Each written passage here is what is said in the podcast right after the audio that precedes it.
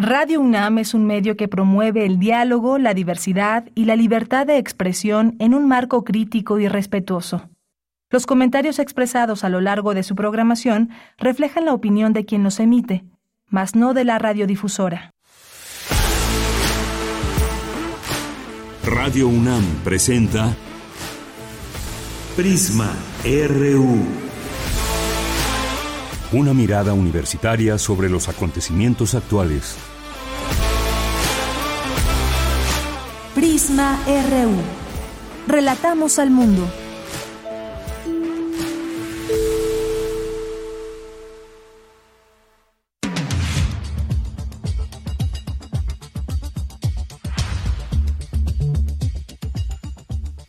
Hola, ¿qué tal? Muy buenas tardes. Gracias por acompañarnos a través de la sintonía de Radio UNAM en el 96.1 de FM y en línea en www.radio.unam.mx. Les saluda con mucho gusto Virginia Sánchez y en nombre de Deyanira Morán, titular de este espacio, y de todo el equipo que hace posible esta transmisión, les damos la más cordial de la bienvenida aquí a Prisma RU. Hoy, 25 de noviembre, Día Internacional de la Eliminación de la Violencia en contra de la Mujer, pues estaremos llevando diversas eh, eh, notas al respecto, porque habrá también diversas manifestaciones que estarán llevando a cabo desde diversos puntos de la Ciudad de México y por supuesto en todo el país. Ya mi compañero Luis Fernando Jarillo nos dará algunos detalles de estas movilizaciones, marchas y protestas en torno a este día, porque bueno, lamentablemente no ha bastado este llamado para erradicar la violencia de género que ha predominado en contra de las mujeres. Las cifras de los feminicidios siguen sumando víctimas, por lo que es muy importante ¿no? que se siga exigiendo por un lado justicia ante los casos que permanecen impunes, pero también generar conciencia de la importancia de terminar totalmente con esta violencia, pues que refleja que como especie humana aún estamos viviendo una involución más que estar avanzando y estar respetando la vida de las y los demás. Creo que es muy, muy triste el que tengamos un, un día como el día de hoy y, el tema que lo, que lo convoca. Pero bueno, pues por ello eh, tendremos notas que han preparado mis compañeras al respecto y también tendremos una entrevista con la doctora Abigail Rosas Huerta, socióloga y especialista y maestra en estudios de la mujer para hablar sobre este día, cuáles avances podemos percibir y los retos, por supuesto, que aún se vislumbran. También hablaremos de otros temas como es la Noche de las Estrellas 2022 que este año se llevará a cabo en el Zócalo de la Ciudad de México. Hace unos días les compartimos información sobre este evento, pero vale la pena detallarlo más porque son muchas las actividades y las sedes que lo conforman, así que pues es importante que ustedes las conozcan para que programen su visita para que el 3 de diciembre de la mano de expertos pues podamos apreciar lo que está más allá de nuestro plano terrestre. Y ya en la segunda hora vamos a platicar con una de las más importantes intérpretes del blues nacional, Nina Galindo, porque ya mañana estrena su nuevo disco grabado totalmente en vivo desde el Multiforo Alicia. Eh, ya habíamos platicado con ella previa a esta grabación y bueno, pues ya por fin está este material que se va a presentar el día de mañana y ella nos va a dar a conocer los detalles precisamente de esta presentación. También tendremos como todos los viernes las secciones de Corriente Alterna y habrá más bien la invitación a esta nueva convocatoria para que estén atentos ahí, para que conozcan cuáles son los detalles de esta convocatoria. También tendremos la sección de Refractario RU con Javier Contreras y Melomanía RU con Dulce Wet. Así que acompáñenos aquí en Prisma RU y relatemos juntos al mundo. Relatamos al mundo. Relatamos al mundo.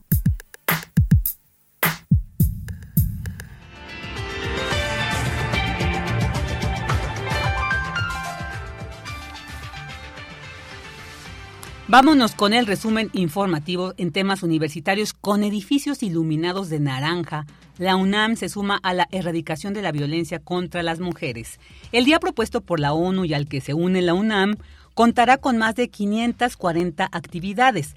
La Coordinación para la Igualdad de Género de la Universidad Nacional dio a conocer que la jornada 25N más 16 días de activismo permanecerá hasta el 10 de diciembre presentan la guía Cómo incorporar la perspectiva de género en los planes y programas de estudio de la UNAM.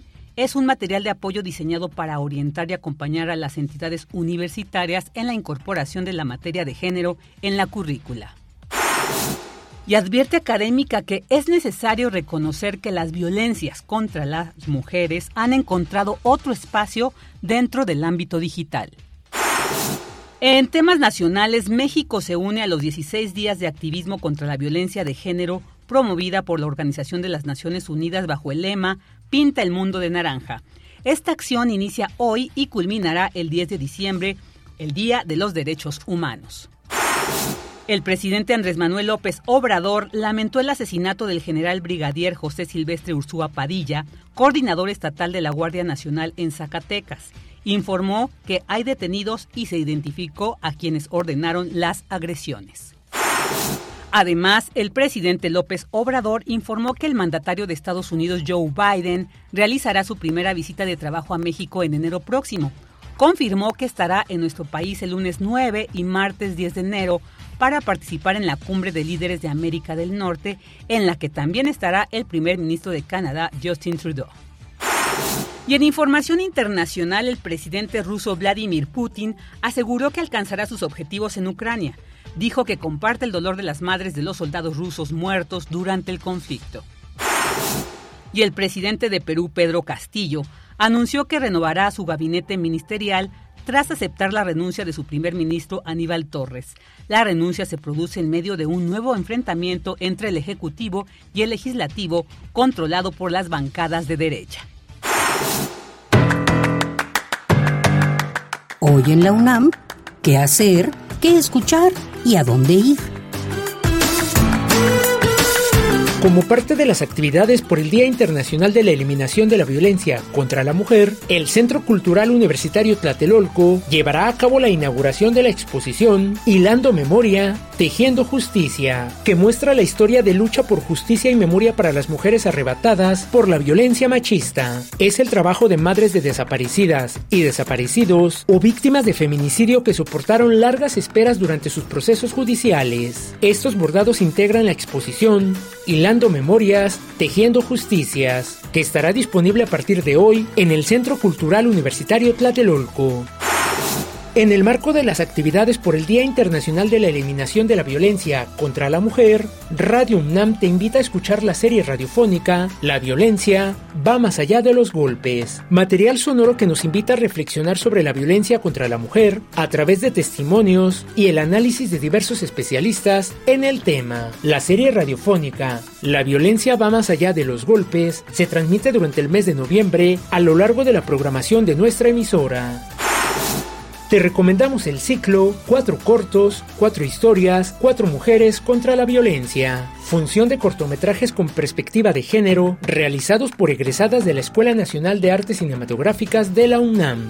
La proyección de dichos cortometrajes se llevará a cabo hoy, a partir de las 17 horas, en la Sala Manuel González Casanova de la Escuela Nacional de Artes Cinematográficas en Ciudad Universitaria. Si deseas conocer todas las actividades que realizará la UNAM en el marco del Día Internacional de la Eliminación de la Violencia contra la Mujer, a través de las comisiones internas y la Coordinación para la Igualdad de Género, puedes consultar la boletina, que se encuentra disponible en el sitio oficial coordinaciongénero.unam.mx. Recuerda que en todos los eventos presenciales en los distintos espacios académicos y culturales de la UNAM es indispensable el uso de cubrebocas.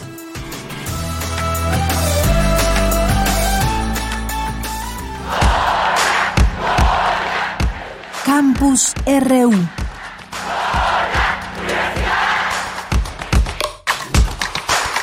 Una de la tarde con 12 minutos y vamos a entrar a esta información que se genera en nuestro campus universitario. Nuestra casa de estudios preparó una serie de eventos y actividades para sumarse al Día Internacional de la Eliminación de la Violencia contra las Mujeres. Y hace unos minutos tuvo lugar la conversatoria El derecho a una vida libre de violencia, el camino arduo, arduo hacia la justicia feminista. Ahí se encuentra mi compañera Cindy Pérez Ramírez, quien nos dará cuenta de este evento. Hola, ¿qué tal Cindy? Buenas tardes, adelante. ¿Qué tal, Vicky? Muy buenas tardes. Esta convocatoria se realizó en torno a las violencias contra las mujeres que se reproducen en diferentes contextos, analizando las respuestas institucionales, las propuestas desde la sociedad civil y las comunidades. En el auditorio Alfonso Caso de la UNAM, la maestra Sayuri Herrera Román, coordinadora general de investigación de delitos de género y atención a víctimas de la Fiscalía General de Justicia de la Ciudad de México, habló pues de una justicia no solo sancionadora, sino también pedagógica, transformadora y con una no repetición de los hechos en un país en el que la impunidad se ha instalado también como también hay una pedagogía de la impunidad cuando tenemos casos históricos emblemáticos que no han sido resueltos, en los que no ha habido un esclarecimiento o una sanción a quienes han estado involucrados. La impunidad es también social porque socialmente se justifica las muertes violentas de mujeres y porque socialmente se justifica eh, que somos prescindibles, que somos desechables, no considerar solamente el ámbito penal y el ámbito del enjuiciamiento y la sanción como el ámbito de lo que para nosotras puede ser eh, justicia. En tanto, la doctora Sayak Valencia, profesora investigadora del Departamento de Estudios Culturales del Colegio de la Frontera Norte, se refirió a la justicia feminista que existe frente al punitivismo y patriarcalidad.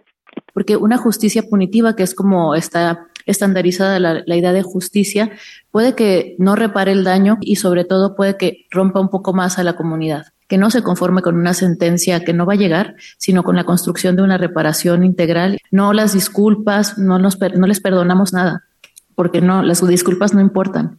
La cuestión es cómo vamos a hacer que esto deje de doler y que esto deje de pasar. Creo que también una de las cosas que es más difícil en este país es que no se nos permite hacer un duelo, pero salimos a la calle y decimos nos están matando porque es así y tomamos un spray y rayamos los monumentos, entonces somos igual de violentas que los asesinos. No, eso no es así. Por último, Lidiet Carrión Rivera, periodista independiente y escritora, señaló que las violencias se siguen reproduciendo derivado también de los medios de comunicación. Hay una eh, una deuda terrible, ¿no?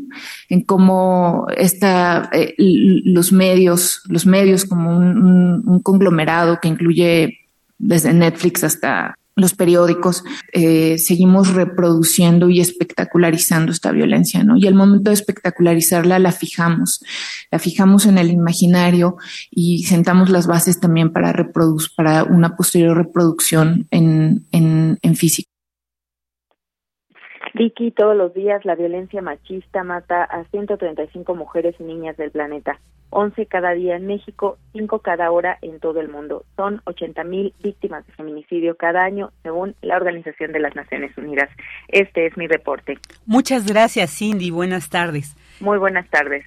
Este, estas estas eh, eh, cifras son tan lamentables y ver que en vez de disminuir aumentan, bueno, pero también qué importante que desde la academia se reflexione y se analiza cómo está lo que nos trajo el día de hoy Cindy Pérez. Ahora vámonos con esta otra información también en torno al tema. Analizan en la UNAM los alcances y repercusiones de la violencia digital contra la mujer. La información con mi compañera Dulce García, quien ya se encuentra en la línea. Hola Dulce, buenas tardes, adelante. Claro que sí, Vicky. Muy buenas tardes aquí en el auditorio. Vicky, hablar de las violencias digitales, además de ayudarnos a visibilizarlas, ayuda a erradicarlas. Esto se dijo en el marco del panel Violencias Digitales contra Mujeres y Niñas, claves para identificar y erradicar un problema, que fue organizado por el Instituto de Investigaciones Sociales de la UNAM. Ahí Claudia Ivette Pedraza Bucio, académica de la Universidad de La Salle, habló de las tecnologías digitales no como herramientas que usamos solamente, sino como espacios que habitamos. Vamos a escuchar por qué. Me parece que eso es un eh, primer componente para entender esta dimensión de la violencia digital, porque las tecnologías digitales no son estos instrumentos a través de los cuales se cometen violencias, no son los objetos para violentar, sino son los entornos en los cuales las personas nos relacionamos, ejercemos derechos, y lo que ahí ocurre son prácticas que atentan y bueno, Vicky, la intención de este panel fue destacar la discusión en torno a las violencias contra las mujeres que han encontrado un nuevo espacio, es decir, el que refiere a las configuraciones digitales en redes sociales y otros espacios de Internet. En este sentido, la académica continuó diciendo que en los espacios digitales existen prácticas de acoso, violencia, violencia sexual, de vigilancia, de misoginia, que se replican a una gran velocidad. Escuchemos nuevamente la violencia que más enfrentan las mujeres después de las llamadas como de personas no identificadas con intención de dañar, eh, son justamente la recepción de contenidos sexuales no pedidos y las o los mensajes de tipo sexual también no solicitados, ¿no? Que en proporción las mujeres enfrentan casi el doble que lo que enfrentan los varones. Pero hay también otras prácticas que, como les digo, cuando se revisan estos efectos y estas intenciones, bueno, pues muestran estas particularidades. Y creo que la clave para entender estas violencias es justo comprender que la intención de estas prácticas es reproducir el orden de género que impera, ¿no? Es decir, el orden patriarcal que busca mantener la desigualdad y que busca mantener estas otras formas de violencia sobre las mujeres. Eso es lo que distingue a estas prácticas de cualquier otra práctica que también tiene que ver con este componente de violencia social eh, que existe. Y bueno, Vicky, el propósito de este encuentro fue intensificar en todos los niveles de la agenda pública el repudio a todas las formas de violencia contra las mujeres, así como la discusión para fortalecer los mecanismos de prevención, de atención, acompañamiento, investigación, sanción, reparación del daño y la erradicación de la violencia. Esta es la información. Muchas gracias, Dulce. Gracias a ti, muy buenas tardes. Buenas tardes. Ahí también está otra dimensión donde también se puede reproducir lamentablemente la violencia de género. Ahora vámonos con esta nota. Presentan la guía de cómo incorporar la perspectiva de género en los planes y programas de estudio de la UNAM. La información con mi compañera Cristina Godínez. Hola, ¿qué tal, Cris? Adelante. Vicky, buenas tardes. Un saludo para ti y para el auditorio de Prisma RU. En la presentación de este material, Leonardo Lomelí Vanegas, secretario general, expuso que desde hace años la UNAM ha llevado a cabo un esfuerzo para incorporar la perspectiva de género en los planes y programas de estudio. En muchos casos ha sido como respuesta a demandas de los movimientos estudiantiles también en otros casos ha sido por iniciativa de directoras, directores y cuerpos colegiados. Lo cierto es que una vez que se toma la decisión importante, trascendental, de incorporar la perspectiva de género en los planes y programas de estudio, decisión acertada porque es precisamente a través de estas otras muchas acciones que avancen en la construcción de una cultura de la igualdad de género en nuestra universidad como se podrá en el largo plazo avanzar hacia una igualdad efectiva de género. Por su parte, Tamara Ruiz, coordinadora de la Comisión para la Igualdad de Género de la UNAM, dijo que se trata de un material de apoyo diseñado por la CUAYET y la coordinación que ella encabeza y tiene como objetivo orientar y acompañar a las entidades universitarias en el proceso de incorporación de la perspectiva de género en los planes y programas de estudio. Implica entonces tomar en cuenta las necesidades de todo el estudiantado de manera igualitaria, sin priorizar a un grupo en específico. La UNAM, a nivel institucional, ha contemplado esta inclusión desde el 2013 a través de los lineamientos para la igualdad de género creado por la entonces llamada Comisión Especial de Equidad de Género, que actualmente es la Comisión Especial de Igualdad de Género de nuestro Consejo Universitario. Asimismo, en noviembre del 2018, esta misma comisión emitió el documento básico para el fortalecimiento de la política institucional de género de la UNAM. En ambos documentos se indica claramente la necesidad de incorporar la perspectiva de género. Por último, Melchor Sánchez Mendiola, director de la CUAYET, expuso que este documento captura información de la importancia de la perspectiva de género en planes y programas de estudio. La realidad nacional y la realidad institucional nos obligan a ello, a la necesidad de integrar en los planes y programas de estudio la perspectiva de género en todo lo que hacemos, enseñanza, evaluación, en todo el proceso educativo. Y la cuestión de la perspectiva de género implica modificar, como ya dijo la doctora Tamara, nuestras estructuras eh, mentales, nuestras estructuras cognitivas, nuestras estructuras afectivas y también nuestras estructuras normativas. Y el utilizar este tipo de documentos para atacando desde la raíz, es decir, el currículo, el plan de estudios de la formación de todos nuestros estudiantes. La pretensión es que esto empiece a permar de, de manera gradual como parte de este abordaje integral sistémico que está teniendo las autoridades de nuestra institución. Vicky, este es mi reporte. Buenas tardes. Buenas tardes, Cris. Muchas gracias. Y bueno, pues ahora ya está aquí conmigo, aquí en la cabina, el compañero Luis Fernando Jarillo, porque hoy hay diversas manifestaciones, Fer, que se van a llevar a cabo aquí en la ciudad y nos vas a dar algunos detalles al respecto. Claro que sí. Buenos días, Virginia, a ti y a todo el auditorio de Prisma RU. Hoy es Día Internacional de la Eliminación de la Violencia contra las Mujeres y este viernes en diferentes ciudades del país y en la capital habrán movilizaciones para exigir un alto a la violencia de género en México, donde en promedio, eh, donde el promedio de feminicidios es de 11 al día. En total, hay 792 casos de feminicidio registrados desde enero a octubre eh, de 2022. En la Ciudad de México, la Secretaría de Seguridad Ciudadana informó que se tiene previsto que contingentes partan a lo largo de Paseo de la Reforma con dirección al Zócalo, pasando por Avenida Juárez y 5 de Mayo. También eh, partirán de Monumento a la Revolución. Por ejemplo, desde las doce y media de la mañana hay una manifestación pacífica y separatista que se está llevando a cabo para rememorar a las víctimas de feminicidio en la Glorieta de las Mujeres que Luchan, antes conocida como la Glorieta Colón sobre Paseo de la Reforma. En el mismo lugar, pero hacia las tres de la tarde, Amnistía Internacional convocó a su contingente. Una de las consignas es presupuestos para salud y educación, no para militarización. La red feminista antimilitarista convoca a marchar eh, en su contingente hacia las 3 de la tarde, pero a un costado del Senado de la República. Este contingente es incluyente y no separatista.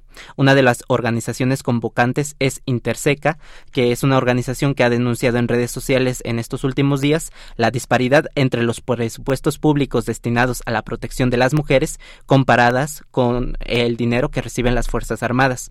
Por ejemplo, en 2021 el programa de apoyo para refugios especializados para mujeres víctimas de violencia de género recibió un presupuesto de 415 millones de pesos. Ese año las Fuerzas Armadas gastaron más de 450 millones de pesos solamente en viáticos para viajes al extranjero. En 2021, el gasto de servicios de guarderías del IMSS fue de 11, eh, millones de pesos, pero eh, las Fuerzas Armadas gastaron eh, simplemente en bonos salariales para sus integrantes más de 16 millones de pesos. El Estela de la Luz, hacia las 5 de la tarde, se concentrará el contingente para exigir justicia por el feminicidio de Ariadna Fernanda, asesinada en un departamento de la colonia Condesa y cuyo cuerpo fue encontrado en un paraje a las inmediaciones de la autopista con dirección eh, Tepoztlán-Morelos. Eh, por su parte, en el Monumento a la, Revolución habrá al menos dos grupos distintos que van a partir. La colectiva feminista Hijas de Lilith convocó a las 12 en el sitio, mientras que Politécnicas al Grito de Guerra convocaron a las eh, dos y media horas, eh, igual en Monumento a la Revolución. En el Zócalo de la Ciudad de México ya están ocurriendo manifestaciones en estos momentos e intervenciones incluso de partidos políticos. La colectiva Mujeres del PRD dibujó decenas de siluetas de mujeres frente a Palacio Nacional. Las carpetas de investigación por feminicidio repuntaron en octubre de 2022 de acuerdo al informe seguridad de, de acuerdo al informe de seguridad publicado este martes 22 de noviembre.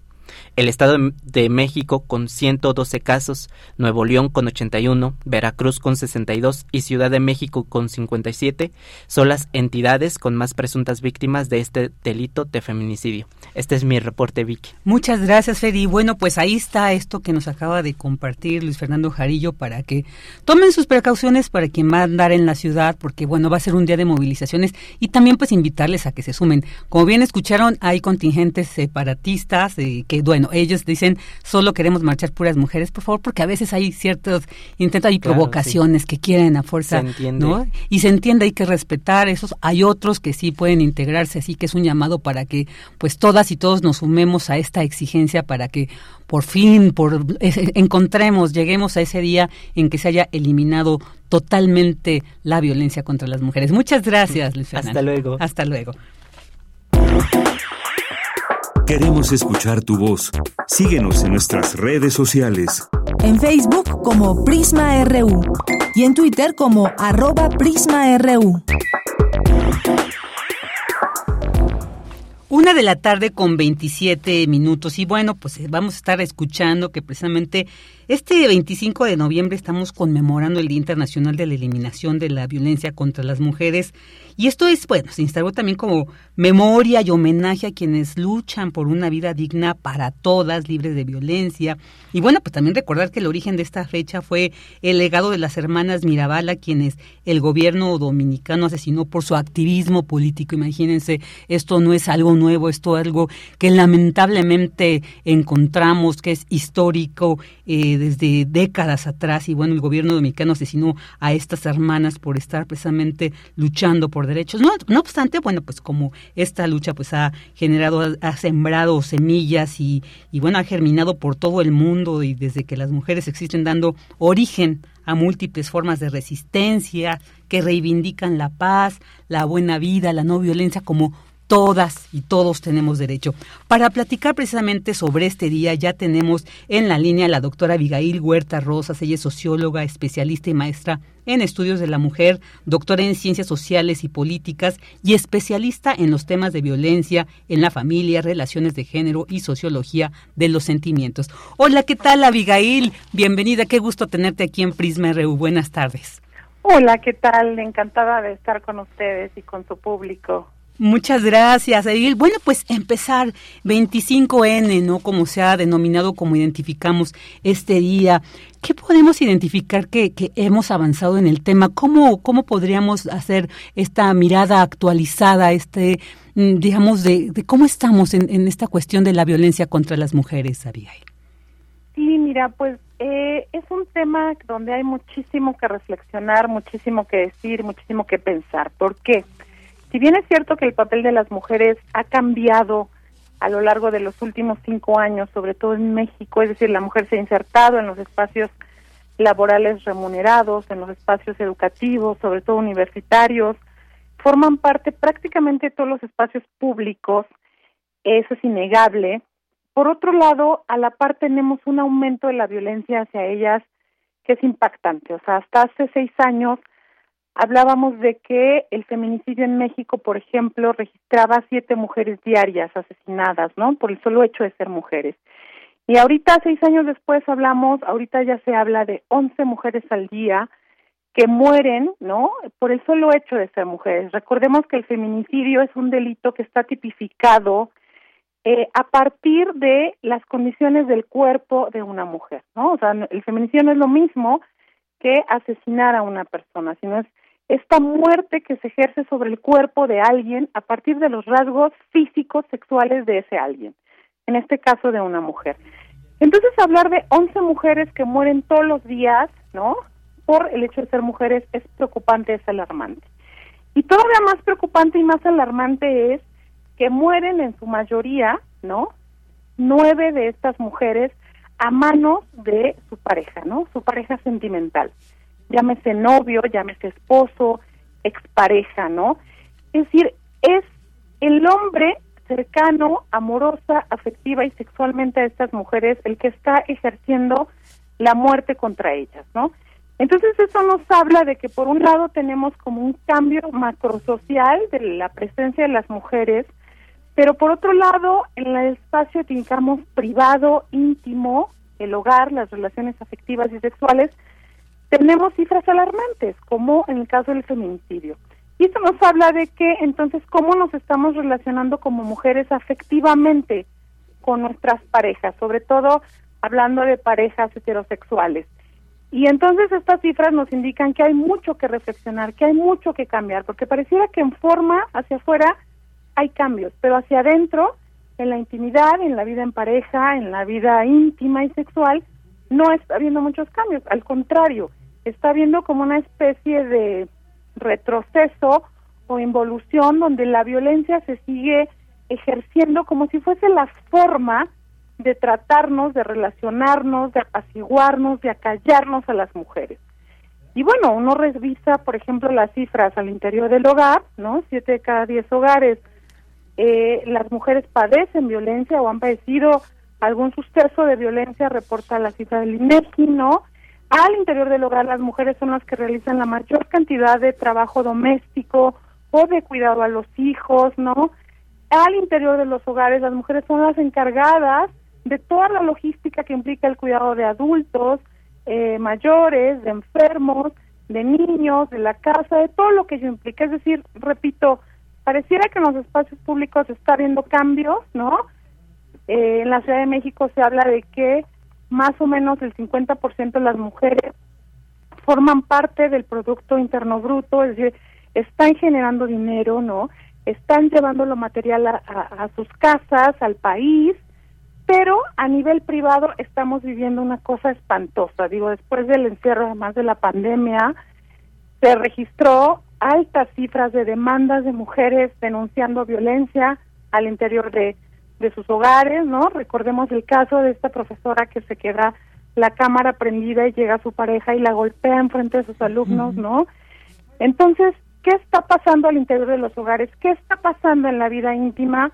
pues impresionantemente doloroso, terrible sufrimiento, y eso nos habla a reflexionar y a cuestionarnos un 25 de noviembre la eliminación de la violencia hacia las mujeres, sí en los espacios públicos, pero sobre todo que empieza y se gesta al interior de los espacios privados, donde los hombres sean educados a resolver las cosas por medio de la violencia, a decir yo soy el fuerte, yo soy el que manda, no vas a hacer lo que quieres, si me quieres dejar pues primero muerta, antes de que te vayas, antes de que seas libre o de que estés con otra pareja.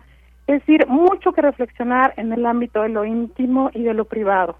Así es, así es, Abigail. Y algo muy importante esto que, que bien mencionas de esta, de esta, la necesidad de también reconfigurar esta relación afectiva y que muchas veces hace rato escuchábamos en esta nota cómo se reproduce también a través de los medios, pero también de diversas manifestaciones eh, culturales, artísticas, ¿no? Las canciones con las que también nos educaron desde en ciertas eh, generaciones, ¿no? Y que nos educaron de una manera de aceptar de que pues quiero estar contigo y no me importa cómo me trates. O sea, creo que ya se ha reflexionado mucho sobre esta incidencia que tuvo en nuestro imaginario como mujeres, esta educación sentimental que a través de estas expresiones se daban, pero que aún se siguen manifestando y también escuchábamos hace rato en una nota de mi compañera de incluso en los medios digitales cómo ha permeado esto. Entonces la necesidad de empezar a, reflexionar también pues desde el punto central del, del espacio íntimo, personal, desde casa, cómo estaríamos reproduciendo porque Creo que la violencia, además, hay que recalcar, tiene diversas dimensiones. Claro, la más fuerte, la más lamentable es cuando se llega al, feminicidio, pero también está esta violencia psicológica, está esta violencia, de, estas violencias, ¿no? Como se ha, como se ha eh, determinado, como se han caracterizado, eh, que vivimos y que a veces no son tan perceptibles. Abigail, en ese sentido quisiera preguntarte, ¿cómo podríamos nosotras y nosotros también, porque creo que esto incumbe también al género masculino, cómo empezar a identificar esas violencias y cómo empezar a transformarlas, porque a veces pues ahí pareciera que es difícil el que, el que tengamos esta conciencia ya real de decir esto ya no tengo que permitirlo porque podemos ir aumentando. ¿Cómo nos sugieres que podamos ir haciendo este ejercicio para reflexionar desde el espacio íntimo? Pues mira, yo creo que definitivamente las mujeres tenemos mucho trabajo que hacer viéndonos hacia adentro, eh, tratando de hacer un trabajo introspectivo de cómo fui educada, cómo fui formada al interior de los seres que más amaba, ¿no? De la educación que me dio mi madre, que me dio mi padre, incluso en ausencia. Hay que decir, la mayoría de padres por diversas circunstancias emanadas del machismo y del patriarcado no están, abandonan a la pareja, trabajan todo el día o tienen otras parejas y entonces desde esa ausencia, presencia del padre, de la madre, analizar cómo nos sentimos, de tal manera que entonces, ¿qué reproduzco cuando formo pareja, cuando me caso, cuando tengo hijos, cuando empiezo a tener una, a tener una vida sexual activa?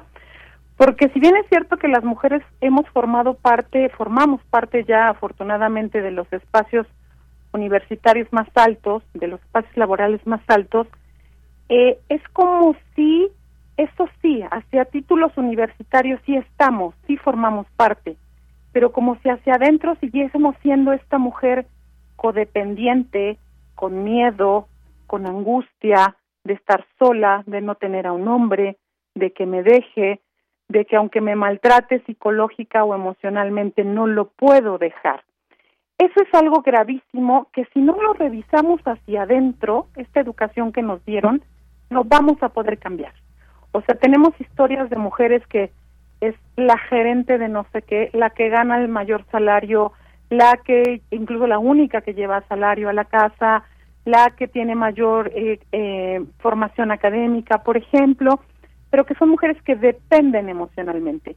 Y entonces revisar esta educación que nos dieron, educación que nos dan implícita o explícitamente. No es que alguien nos haya dicho, tienes que depender de un hombre, tienes que amar a un hombre para que te sientas completa. No, quizá no se nos dijo con esas palabras, se nos dijo con el ejemplo, con las mujeres que vimos eh, que mantenían al padre, que solapaban al padre alcohólico, al padre ausente, al padre promiscuo, al padre eh, que golpeaba, ¿no? Y que nosotras como mujeres aprendimos a crecer desde ahí, desde el miedo, desde la inseguridad, desde el me va a abandonar, ¿qué voy a hacer yo sola?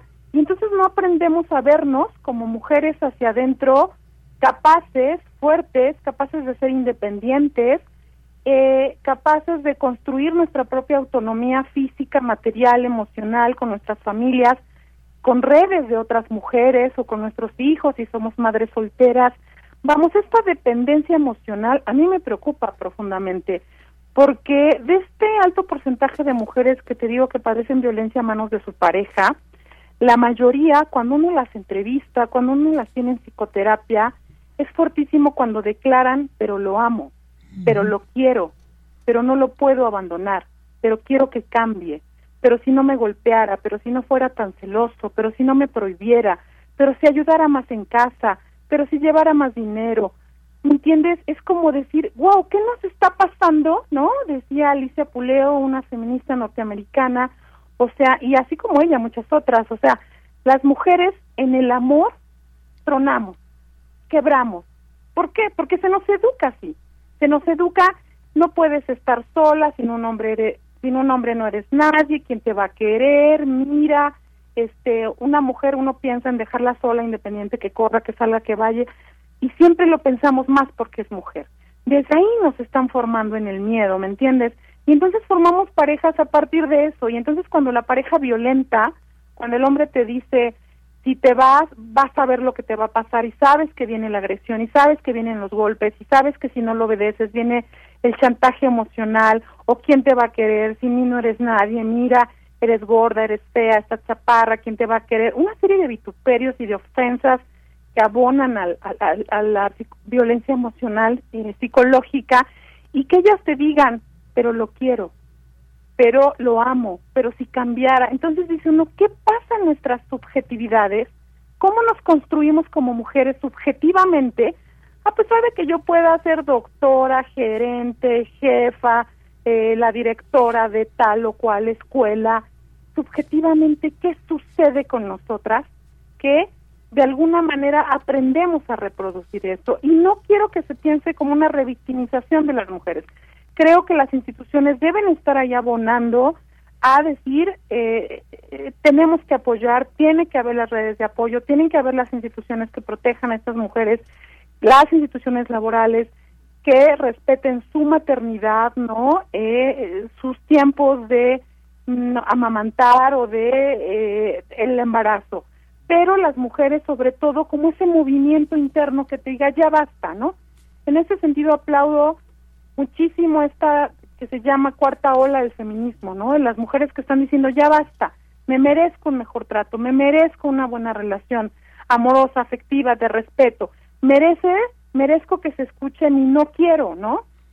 O sí quiero cuando yo quiero, desde mi gozo, desde mi placer, desde mi cuerpo. Pero emocional y afectivamente creo que la reflexión la tenemos que hacer hacia adentro. ¿Cómo vimos a nuestra madre? ¿Cómo vimos a nuestra abuela?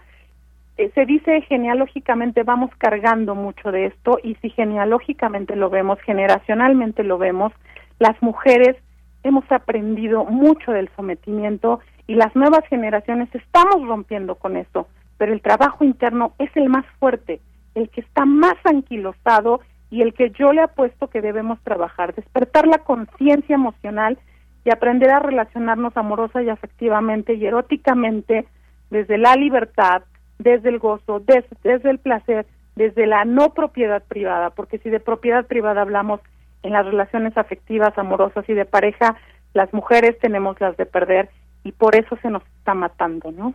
Así es, así es, y muy importante esto porque como bien dices, o sea, esto es una reflexión pues hacia nosotras las mujeres, creo que pues también Cabri sería otro tema también que esperemos poder platicar contigo sobre precisamente las nuevas masculinidades de cómo también trabajar desde casa esta esta educación hacia los varones para formar varones no violentos, pero bueno, para no salirnos de este tema ya nos quedan tres minutos para finalizar. Abiel, quería preguntarte ¿Cuál consideras que es el papel de los medios de comunicación para sumar fuerza eh, en el sentido de, más allá del tono amarillista que suelen generar y que a veces hasta ponen más énfasis en, un, en una situación como recordaba ese día el lamentable caso de Ariadna López, pero ocupó todos los medios de comunicación y, al mismo tiempo se había sido asesinada la defensora de, derechos eh, humanos, también buscadora de esta del colectivo personas en, desaparecidas en Pénjamo de María Carmela Vázquez Ramírez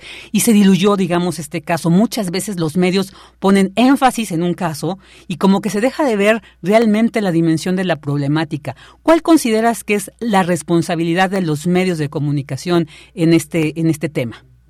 Mira, yo creo que los medios definitivamente tienen un gran poder, ¿no? O sea, hay quien habla que es otro poder, ¿no? De los que nos dirige a, nivel sociedad. Y en ese sentido, creo que como auditorio tenemos que tener presente que por desgracia los medios están en la función del el mayor rating. Y si el rating de la imagen de una mujer sangrando, de un hombre en el piso abierto, se rompió la cabeza, no sé qué, vende, ese rating y eso se va a poner por desgracia es una pena, es lamentable, pero muchas veces los medios masivos de comunicación eh, cubren esa función, ¿no? Solamente lo que venda, lo amarillista, la nota roja, y no hay una mayor reflexión, es decir, eh, ¿por qué pasó eso? ¿Qué había detrás? ¿Qué circunstancias sociales están gestando para que más mujeres sean asesinadas?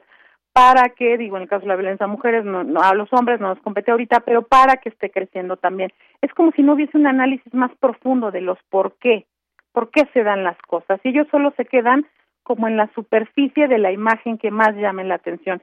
Pero creo que como auditorio tenemos que saberlo. Cumplen esa función, es una pena sí. ¿Por qué? Para que no nos quedemos con la imagen eh, primera que nos muestren y digamos, bueno, pero ¿por qué no dicen que hay atrás, no? ¿Por qué no dicen que no hay instituciones suficientes y eficientes? ¿Por qué no dicen que la educación en la familia es bastante machista y bastante patriarcal? Yo lamento muchísimo, además, estas letras que se reproducen en músicas, ¿no? Como el reggaetón, como la música de banda, donde está todo el tiempo como las letras diciendo si te vas y me dejas te mato, este no puedes más que eres mía. Todo esto reflexionemos eso eh, ¿qué, ¿qué impacto tiene nuestro cuerpo en nuestra subjetividad? Como mujeres y yo creo que como hombres también, porque también los hombres ahí son bastante cosificados, solo vistos como ejército que puede eh, matar o, ser asesinado. Vamos, eh, en ese sentido reflexionemos, pensemos lo más allá, ¿no? Al margen de que el ritmo me pueda gustar y me pueda incitar a mover el cuerpo. Más bien, pensemos por qué pareciera de pronto que los medios nos quieren como anestesiados, como adormilados, como sin cuestionar, como sin reflexionar este lo que están vendiendo, lo que quieren que consumamos. Da dinero, sí, cifras altísimas de dinero, lo deben saber los dueños de los grandes medios de comunicación. Pero vayamos más allá, somos seres humanos que merecemos respeto, dignidad, buen trato, amor.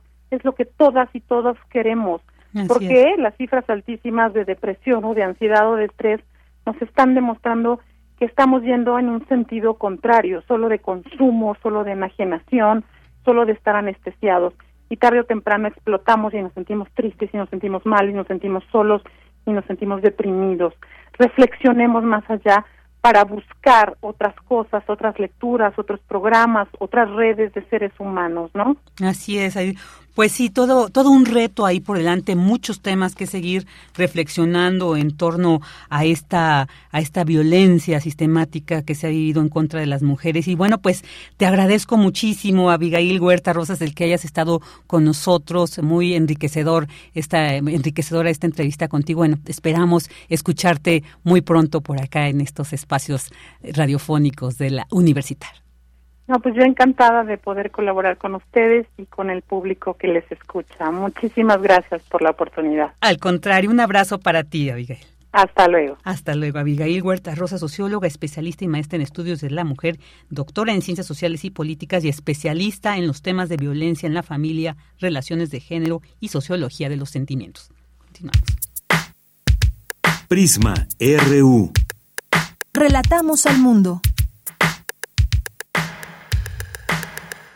Una de la tarde con 48 minutos y bueno, pues después de escuchar estas cifras, esta reflexión en torno a un tema pues muy desagradable, lamentablemente que aún vivimos, vamos a, cambiar un poco y vamos a, a, tenemos la oportunidad de mirar más allá de este plano terrestre, poder mirar las estrellas que creo que nos pueden dar además una perspectiva más enriquecedora de lo que puede ser la vida, de la dimensión, de la riqueza, de lo que nos rodea. Y bueno, pues para ello eh, ya se va a llevar a a cabo la decimocuarta edición de la Noche de las Estrellas 2022, después de dos años que se llevó a cabo por estas cuestiones de la pandemia de manera en formato virtual. Ahora regresa de manera presencial y será en el Zócalo de la Ciudad de México, en el Zócalo capitalino, que se va a realizar esta Noche de las Estrellas. Y bueno, hace poco dimos cuenta de grandes rasgos de qué se va a tratar, pero bueno, ahorita vamos a tener oportunidad de conocer más sobre este gran evento y para ello ya tenemos en la línea al doctor José Franco, licenciado en física en la Facultad de Ciencias de la UNAM, maestro y doctor en física, además es investigador titular del Instituto de Astronomía, desde donde ha trabajado intensamente en la promoción de la astronomía a nivel nacional e internacional y es un gran divulgador de la ciencia, así que será muy enriquecedor escuchar de tu voz. Pepe Franco, buenas tardes, bienvenido. Virginia, un placer. La verdad, estamos muy, muy emocionados de poder regresar a tener eventos presenciales. Y la Noche de las Estrellas es un, un evento que se hace una vez al año, pero se hace en muchos lugares simultáneamente en todo el país. Este año vamos a 90 sedes por todo el país, lo cual pues nos emociona muchísimo porque los eh, los voluntarios que van a trabajar en las sedes venían con un entusiasmo una vez que platiqué con ellos, eh, altísimo, porque pues sí, van dos años en, los cuales se ha tenido únicamente presencia virtual, pero esta vez van a, van a salir los telescopios, va a haber charlas, va a haber música, va a haber una gran festividad. Y el Zócalo eh, va a ser la sede principal este año de este, de este evento. Oye, y una pregunta, ¿por qué el Zócalo? Anteriormente lo habíamos podido disfrutar desde las islas de Ciudad Universitaria y bueno, qué, qué interesante, pero sí esta gran pregunta, esta gran incógnita, ¿por qué el Zócalo en esta edición? Bueno, porque, digamos, el, la primera vez que tuvimos una noche de las estrellas, reina, este, eh, el año internacional de la astronomía, lo hicimos justamente en el Zócalo. Después, en 2012, volvimos nuevamente al Zócalo y ahora 10 años después vamos nuevamente al Zócalo. Y hay, hay muchas razones. Digo, el Zócalo es un, una de las plazas más importantes que hay en el mundo, definitivamente la más importante de México y Latinoamérica, y yo creo que es muy importante que en estas plazas públicas, que son lugares que han presenciado pues eventos políticos, eventos eh, musicales, algunos de ellos históricos, también tengan eventos de ciencia. Queremos poner a la ciencia en la agenda nacional. Y qué manera tan interesante, además accesible, porque a veces creemos que es un tema muy especializado, pero precisamente yo creo que este evento nos da la oportunidad de que sí, con la mano de especialistas como ustedes, que, muchos investigadores de, del Instituto de, Astronomía van a estar ahí acompañando, pero también otros especialistas, y pues va a ser muy interesante esto, o sea que es además un evento familiar, hay que recalcar esto, y que se va a llevar de 4 al 10 de la noche, así que este un poco, ¿qué vamos a encontrar al menos, bueno, eh, un poco son eh, muchas sedes, 90 sedes, sería nos llevaría mucho tiempo. Ahí está el programa para poder consultar quienes se encuentren en otros estados y que sepan qué pueden, eh, qué eventos van a llevarse a cabo, ¿no? Pero cuéntanos ah, en el Zócalo. Hay una, página oficial de la Noche de las Estrellas en donde, pues, todo mundo puede este, consultar la sede que les quede más cercana y el programa que va a tener esa sede el, este, la, la liga para poder ver esto es www.nochedelasestrellas.org.mx. Ahí viene toda la información, incluso hay un mapa interactivo de la, de la República Mexicana en donde están marcadas eh, todos los lugares donde va a haber sedes.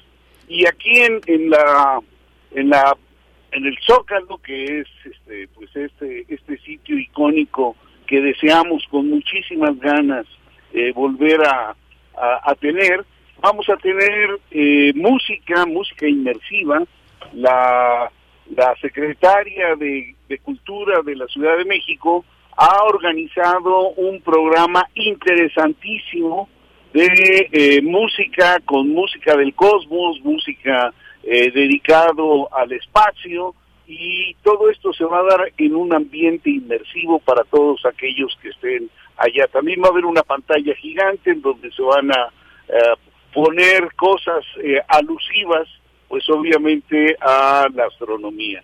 Y este año el tema es las ciencias básicas para el desarrollo sostenible del mundo. Entonces va a haber charlas también, va a haber muchas charlas sobre pues todas las ciencias básicas. Eh, es, un programa muy, muy completo. Y va a haber más, en el Zócalo va a haber cerca de mil personas, mil voluntarios, pues colaborando para mostrar el cielo y para llevar de la mano a niños y adultos en, en lo que es el conocimiento. Entonces va a ser un programa muy completo en el Zócalo, pero también en todos los otros lugares de la República. Así es, muy, muy interesante. Además, eh, que vamos a poder, se va a poder observar a través de telescopio, pues muchos de estos eh, eh, cuerpos de la galaxia, que a veces, pues sabemos que están ahí, pero no tenemos ese alcance o el medio cercano para poder verlas. Y creo que esta noche puede ser la oportunidad. Incluso se ha invitado a quienes tengan telescopios y quieren ya compartirlo, también lo tienen que hacer, claro, previo registro. Pero cuéntanos un poco más de qué vamos a ver en los cielos. La luna, sí, siempre se escoge la, la noche de las estrellas cuando tenemos a la luna en cuarto creciente. Esto es, la luna aparece eh, al principio de la noche, entonces escogemos, escogimos la fecha para que esto sucediera y vamos a tener, además de la luna, pues vamos a tener varios planetas, va a estar Marte, Júpiter, y también se van a poder ver, si no hay nubes tenues, también se van a poder ver nebulosas, cúmulos globulares, incluso la galaxia de Andrómeda. Entonces va a haber eh, muchísimos objetos eh, del firmamento que van a estar a disposición de todos aquellos que vayan a la Noche de las Estrellas, ya sea en el Zócalo capitalino o en este o en cualquiera de las sedes de la República. El cielo es el mismo para todos y lo vamos a disfrutar de una manera esplendorosa este 3 de diciembre. Así es.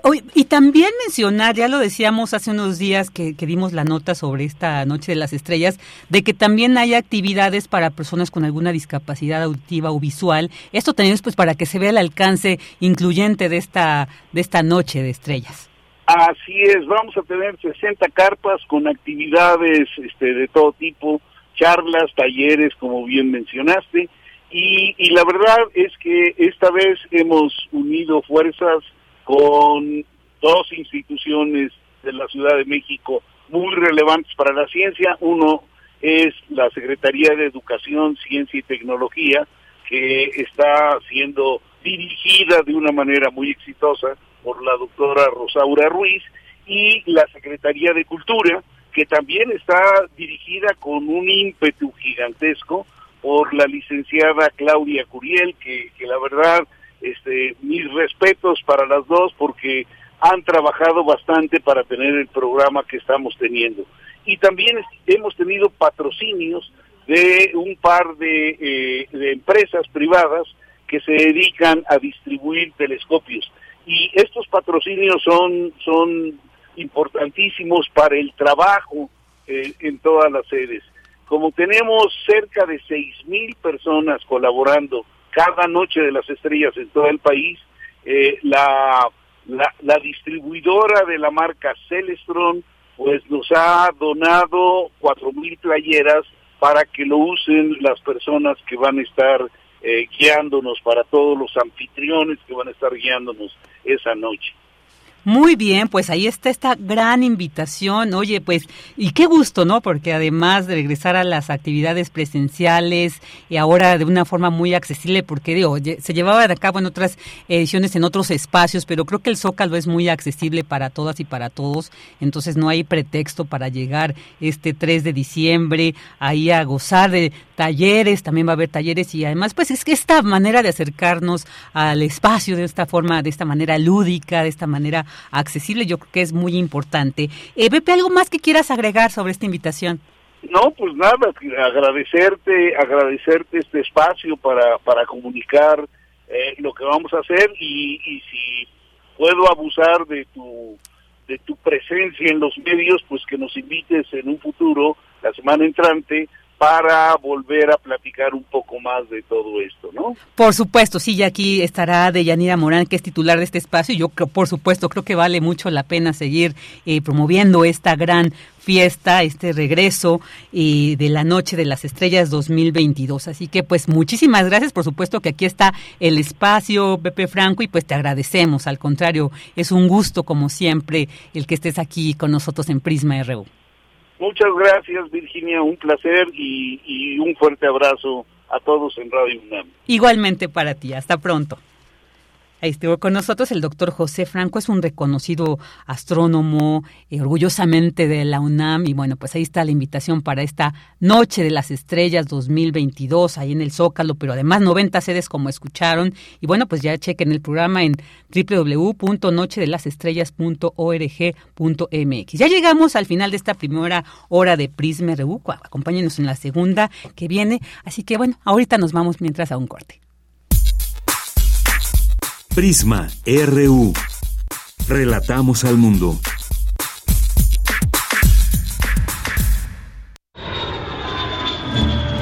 ...46 emisoras de 17 países de Europa, América y África. Esa es la red de Mundofonías. Música para descubrir el mundo. Todos los sábados a las 18 horas por el 96.1 de FM. Radio UNAM. Experiencia sonora.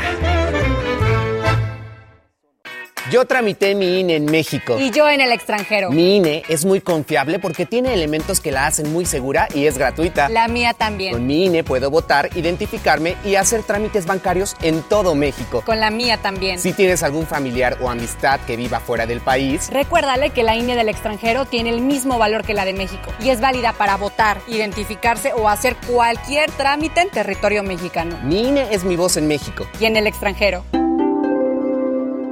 La piedra y el yemo activo afectan tu cerebro, te matan las neuronas y son muy adictivos. Yo sé lo que te digo, pues he sido testigo. Piensa más en tu gente, tu vida y tus amigos. Escucha lo que te digo, pues es verdad. El negocio de la droga es algo que termina mal. Escucha bien, hermano, porque esto te hace daño. El negocio de la droga es algo que termina mal. Esto siempre acaba mal, carnal. Esto siempre acaba mal. Si necesitas ayuda, llama a la línea de la vida 800-911-2000. Un maestro de historia especialista en la Revolución Mexicana aprovecha una confusión para hacerse pasar por un caudillo revolucionario cuyo rastro se perdió y cumplir con sus ideales. Sin embargo, la historia no es más que un sueño. Los que la hicieron soñaron cosas que no se realizaron. Los que la estudian sueñan con cosas pasadas. Los que la enseñan sueñan que poseen la verdad y que la entregan. De la colección de ficción sonora de Radio UNAM, Memoria del Mundo de México de la UNESCO 2021, presentamos El gesticulador, adaptación de la obra de Rodolfo Usigli. Sábado 26 de noviembre a las 20 horas por el 96.1 de FM y en www.radio.unam.mx. Radio UNAM, Experiencia Sonora. Porque tu opinión es importante, escríbenos al correo electrónico prisma.radiounam@gmail.com.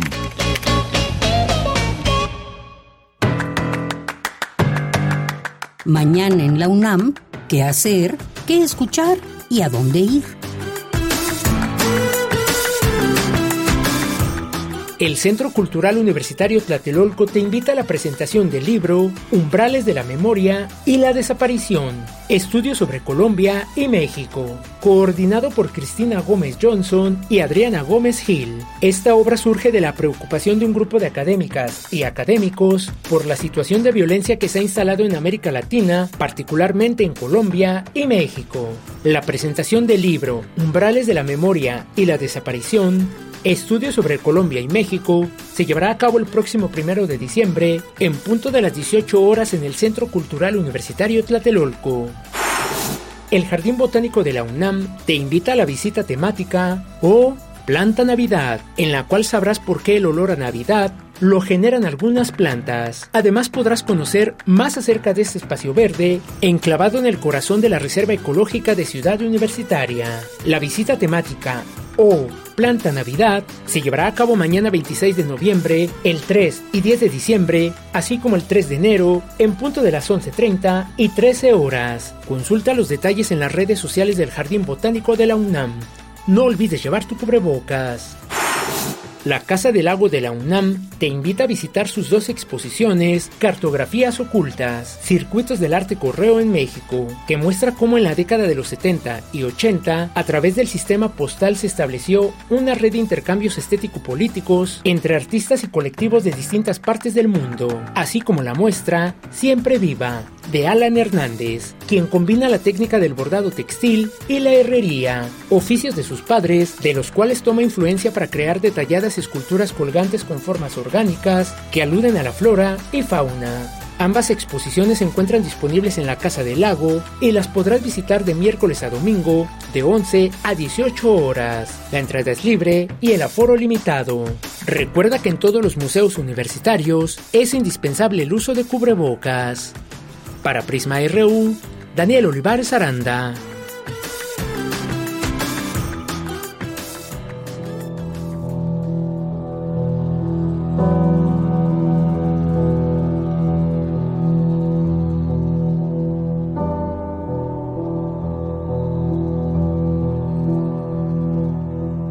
Frecuento el espejo de la casa por las tardes.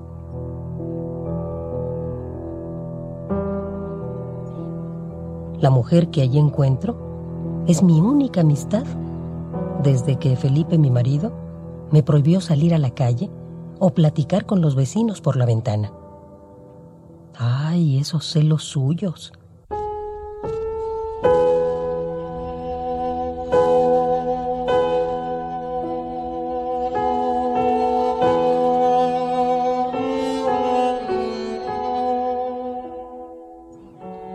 Me preparo para la cita como para una cita amorosa.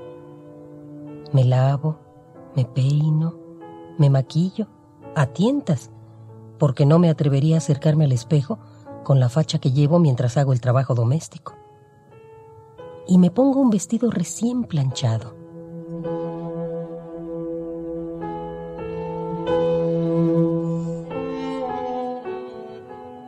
Ella es muda, pobrecilla y tal vez tonta.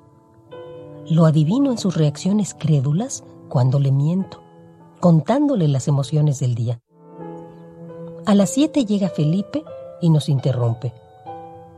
Él también es algo tonto, porque cree que me he arreglado para complacerlo.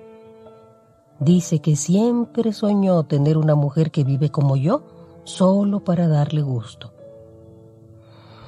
Mm, preparo la cena de mal humor. Mm.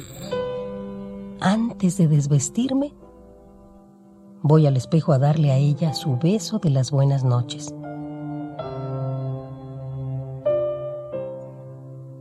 La pobre está siempre allí, esperándome, con su cara de desamparo.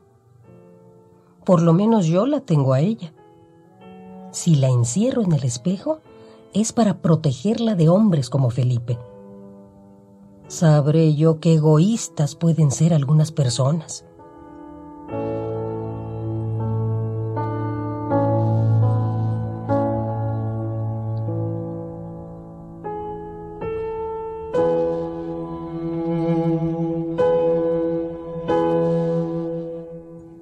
Espejo, Sabina Berman.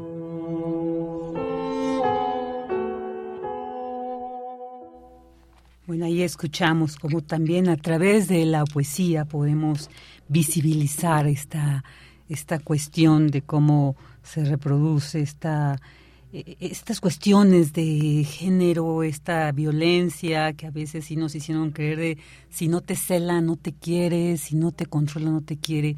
Pero como hace rato decía la doctora Abigail Rosas, sí tenemos que reconfigurar esta, esta visión de la pareja, del amor. Yo creo que el amor siempre tiene que estar rodeado de respeto, sobre todo, de respeto mutuo. ¿no? Y, bueno, ahí hay que reflexionar, creo que este día nos invita a eso.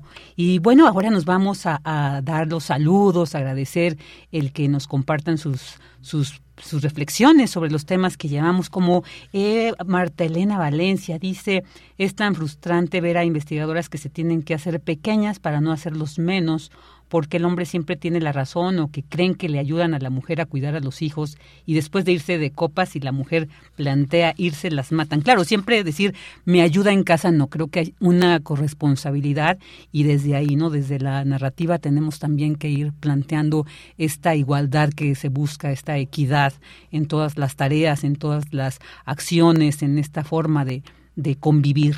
Eh, Rosario Durán Martínez dice, guau, invitado de lujo, Pepe Franco, sí, ¿verdad? Siempre es un gusto escuchar al doctor José Franco porque es un experto en este tema y bueno, pues en esta gran invitación que nos hizo.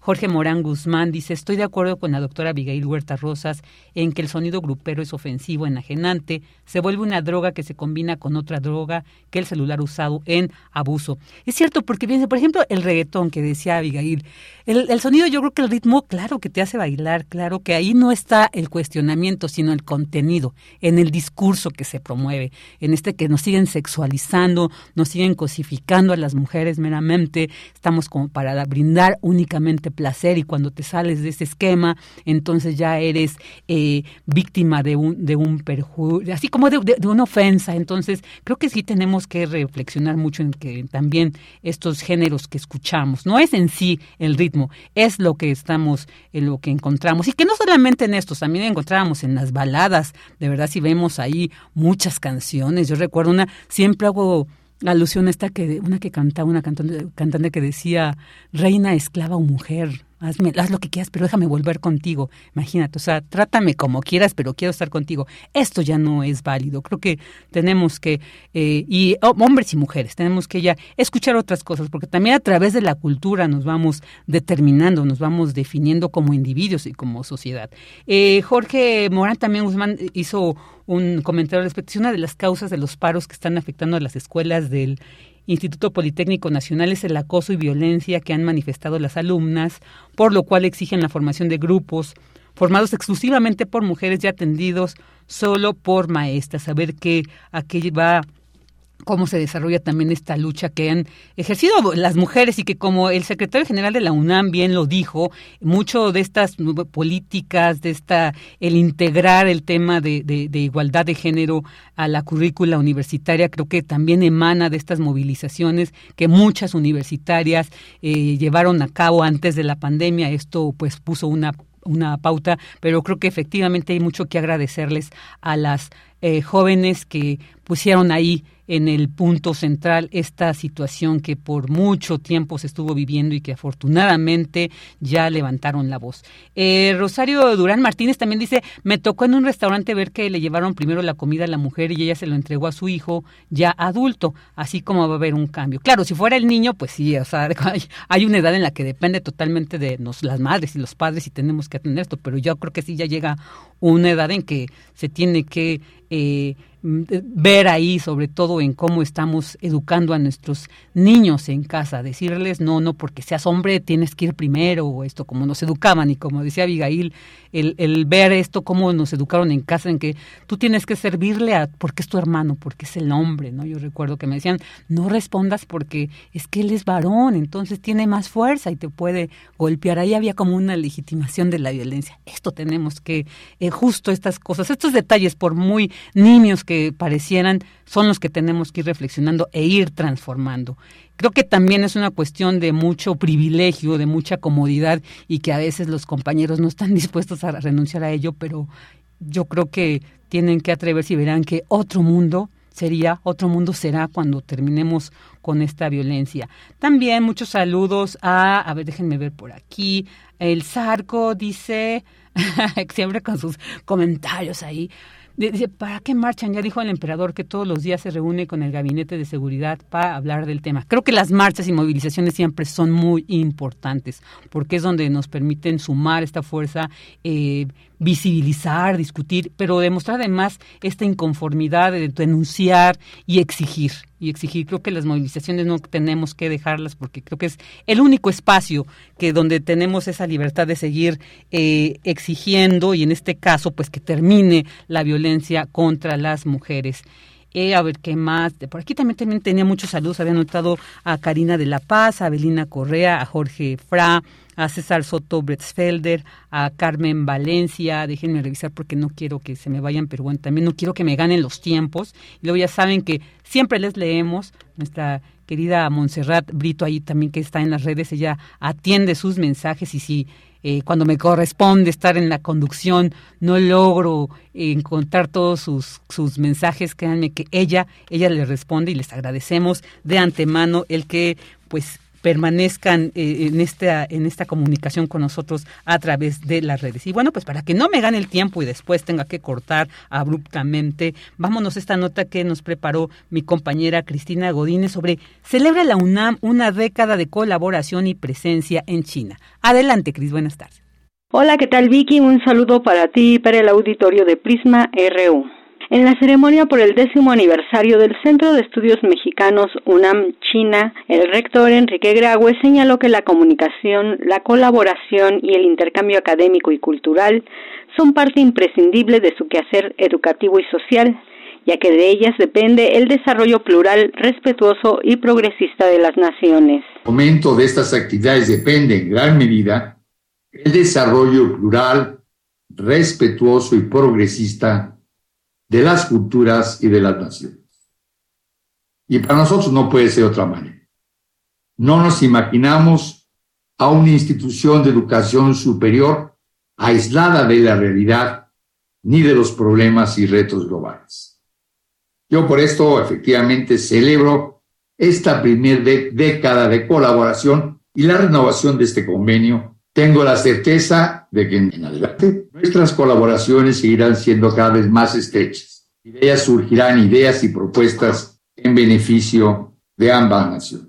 Junto con el presidente de la Universidad de Estudios Extranjeros de Beijing, Yang Dan, el rector renovó tres convenios de colaboración para que la sede de la UNAM siga operando en las instalaciones de esa institución asiática así como para mantener el posgrado compartido de estudios latinoamericanos que es de doble titulación. Además, se anunció que se trabaja en otro acuerdo para establecer la cátedra de alto nivel UNAM BFSU para que profesores e investigadores de ambas universidades realicen estancias durante las cuales impartan conferencias, apoyen a la formación de estudiantes e identifiquen proyectos académicos y de investigación a realizarse conjuntamente.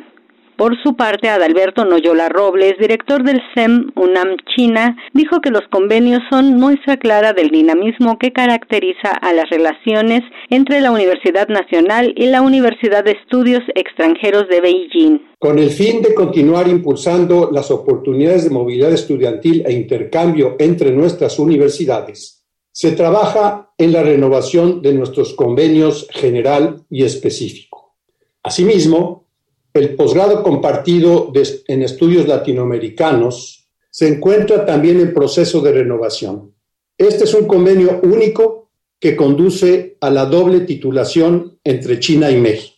En el marco de nuestro décimo aniversario, queremos aprovechar para anunciar que se trabaja en la creación de la Cátedra de Alto Nivel UNAM BFCU, con el objetivo de que profesores e investigadores de nuestras universidades realicen visitas de trabajo académico para impartir conferencias durante su estancia en universidades de sectora, apoyar a la formación de estudiantes, así como identificar proyectos académicos y de investigación conjunta.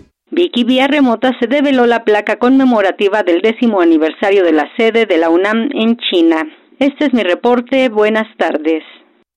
Buenas tardes, Cris, muchas gracias. Y bueno, antes de irme a otra, este otro punto al radio, quiero también mandar saludos a David Castillo Pérez y a Diana E, que también pues nos hicieron comentarios y hace ratito se me fue. Ahora sí, vámonos con Internacional, con Radio Francia Internacional.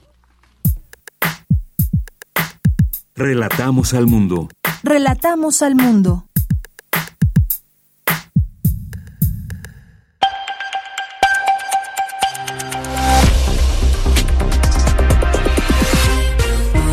Bienvenidos a este flash informativo de Radio Francia Internacional. Vanessa Lutron lo hace en los controles. Hoy es viernes 25 de noviembre y así comenzamos. Andreina Flores. En Francia, la Fiscalía Nacional de Finanzas investiga al gobierno de Emmanuel Macron por un presunto favoritismo hacia la empresa consultora estadounidense McKinsey, pagada con fondos públicos. El Senado francés denunció un aumento significativo en gastos para consultoras políticas que se duplicó en tres años, alcanzando casi los mil millones de dólares. El sindicato de enfermeros de Reino Unido convocó a una huelga de dos días en el mes de diciembre para exigir mejoras salariales, una acción sin precedentes en sus 106 años de historia. Joan Pons, enfermero español en Londres. Las enfermeras aquí en el Reino Unido nunca hemos ido a la huelga, pero es que no tenemos ninguna otra opción, porque ahora mismo no podemos garantizar la seguridad de los pacientes. También las condiciones laborales han sufrido muchísimo en los últimos años y después del COVID, pues estamos que no podemos más. Los ministros del Interior de la Unión Europea se reúnen en Bruselas para tratar el espinoso tema de los migrantes que llegan de África y que generan tensión entre los países del Mediterráneo, como ocurrió recientemente entre Italia y Francia cuando el barco humanitario Ocean Viking, con 234 migrantes rescatados a bordo, fue rechazado por el gobierno italiano. En Honduras, la presidenta Xiomara Castro declaró estado de emergencia en todo el país, lo que implica fronteras militarizadas, controles bancarios y un posible estado de excepción. Esto con el fin de combatir la extorsión y el narcotráfico, así como desarticular a las organizaciones criminales. La presidenta de Honduras. Con la estrategia integral contra la extorsión y delitos conexos, anunciada hoy por la Policía Nacional, este gobierno del socialismo democrático le declara la guerra a la extorsión. Le declaramos la guerra a la corrupción, a la impunidad y al narcotráfico. Hoy es el Día Internacional de la Eliminación de la Violencia contra la Mujer, decretado por Naciones Unidas en 1981, en memoria de las hermanas Mirabal, asesinadas por la dictadura de Trujillo en República Dominicana en los años 60. La ONU calcula que solo en 2021 unas 45 mil mujeres y niñas fueron asesinadas por alguien de su entorno más cercano, lo que equivale a cinco mujeres muertas violentamente cada hora. Y ya hay diagnóstico para la estrella del fútbol brasileño Neymar. Sufrió un esguince en el tobillo derecho. Por las próximas 48 horas permanecerá de reposo hasta que se le practiquen nuevos exámenes para evaluar cómo avanza o retrocede la lesión. Así ponemos punto final a este flash de RFI. Queremos escuchar tu voz. Síguenos en nuestras redes sociales. En Facebook como Prisma RU y en Twitter como arroba PrismaRU.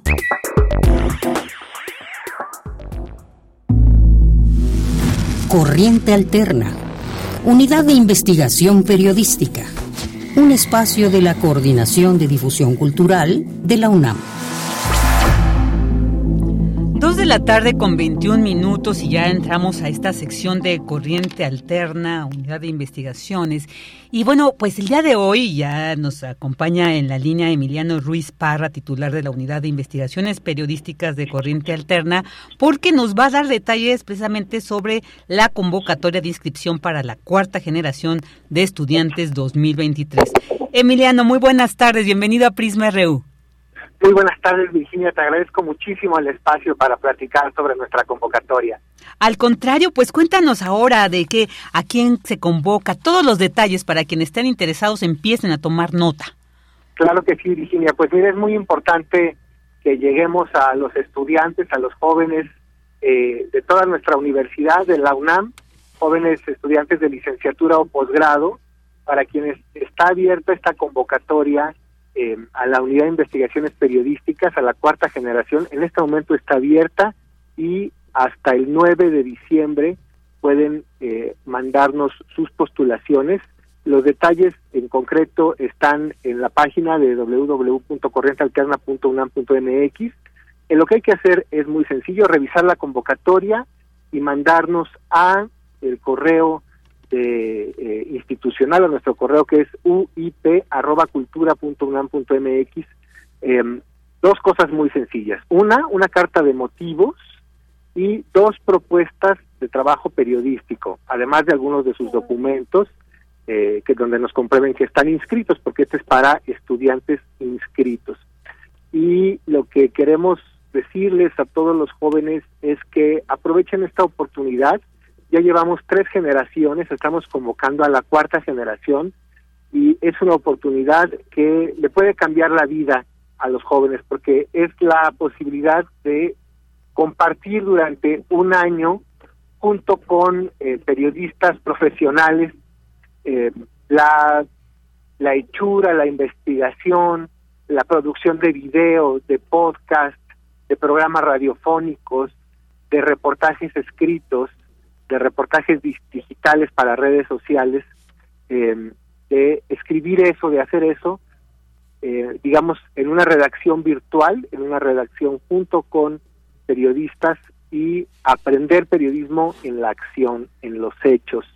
Hemos publicado en alianza con medios importantes como El País, como The Washington Post, como Proceso, como la revista Gato Pardo, Aristegui Noticias, ahí se han replicado nuestros contenidos y por supuesto también en nuestro portal de corriente alterna, que es nuestro principal eh, salida. También tenemos el privilegio de tener en Radio UNAM espacios muy importantes para nosotros, como aquí en Prisma RU, también nuestro programa semanal los lunes a las 12, Un Mundo Raro, y son todos esos espacios hechos por estudiantes, por eh, estudiantes mujeres, estudiantes varones, eh, que tienen esa posibilidad de investigar, de preguntar, de eh, contar historias y de eh, ir exponiendo su trabajo periodístico para todo lo que significa que no solamente queremos, estamos buscando estudiantes de comunicación, por supuesto,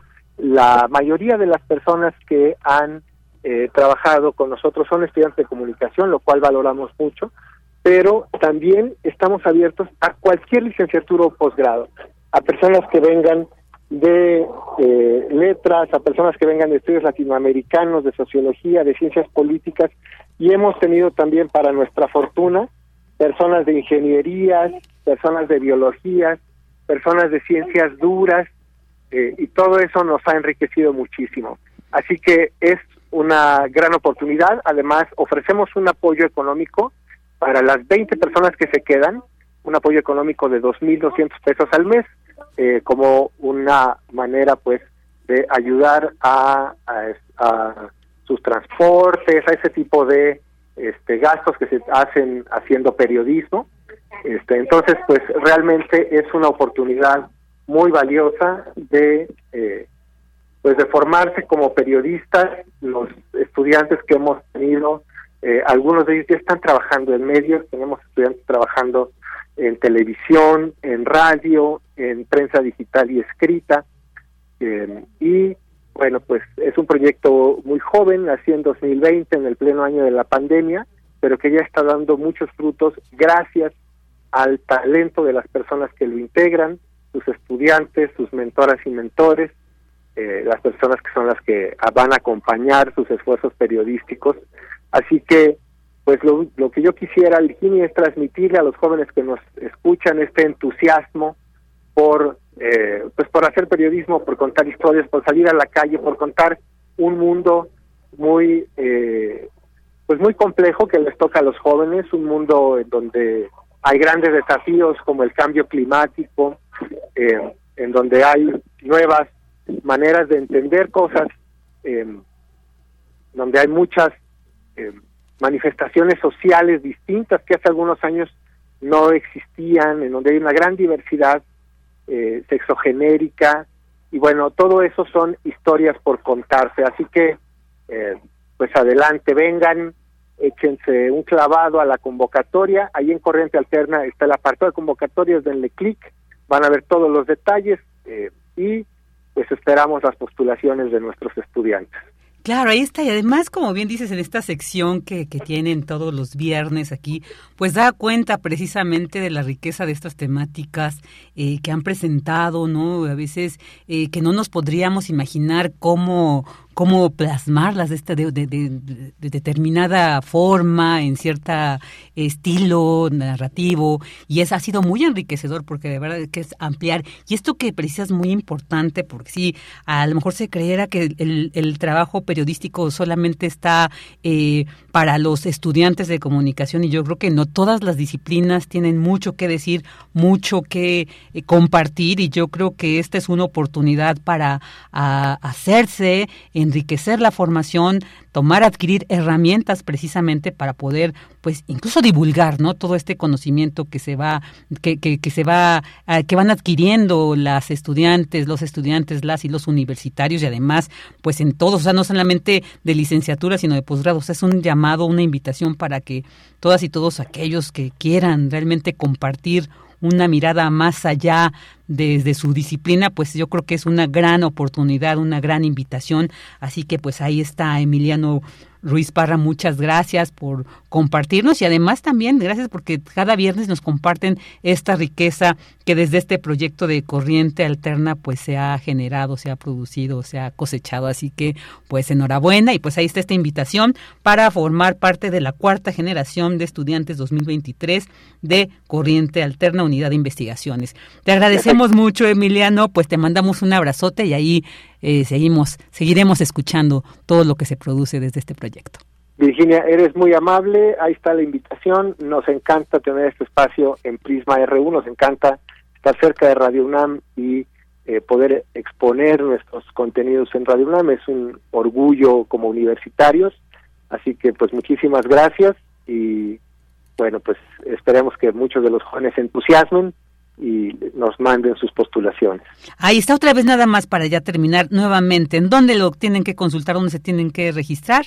www.corrientealterna.unam.mx y ahí van a ver el apartado de convocatorias con todos los detalles y es eh, bastante sencillo mandarnos un correo con su carta de motivo, dos propuestas de reportaje y eh, algunos de sus documentos de, de su inscripción escolar y así ahí ya los estaremos eh, revisando y esperando con muchísimo gusto.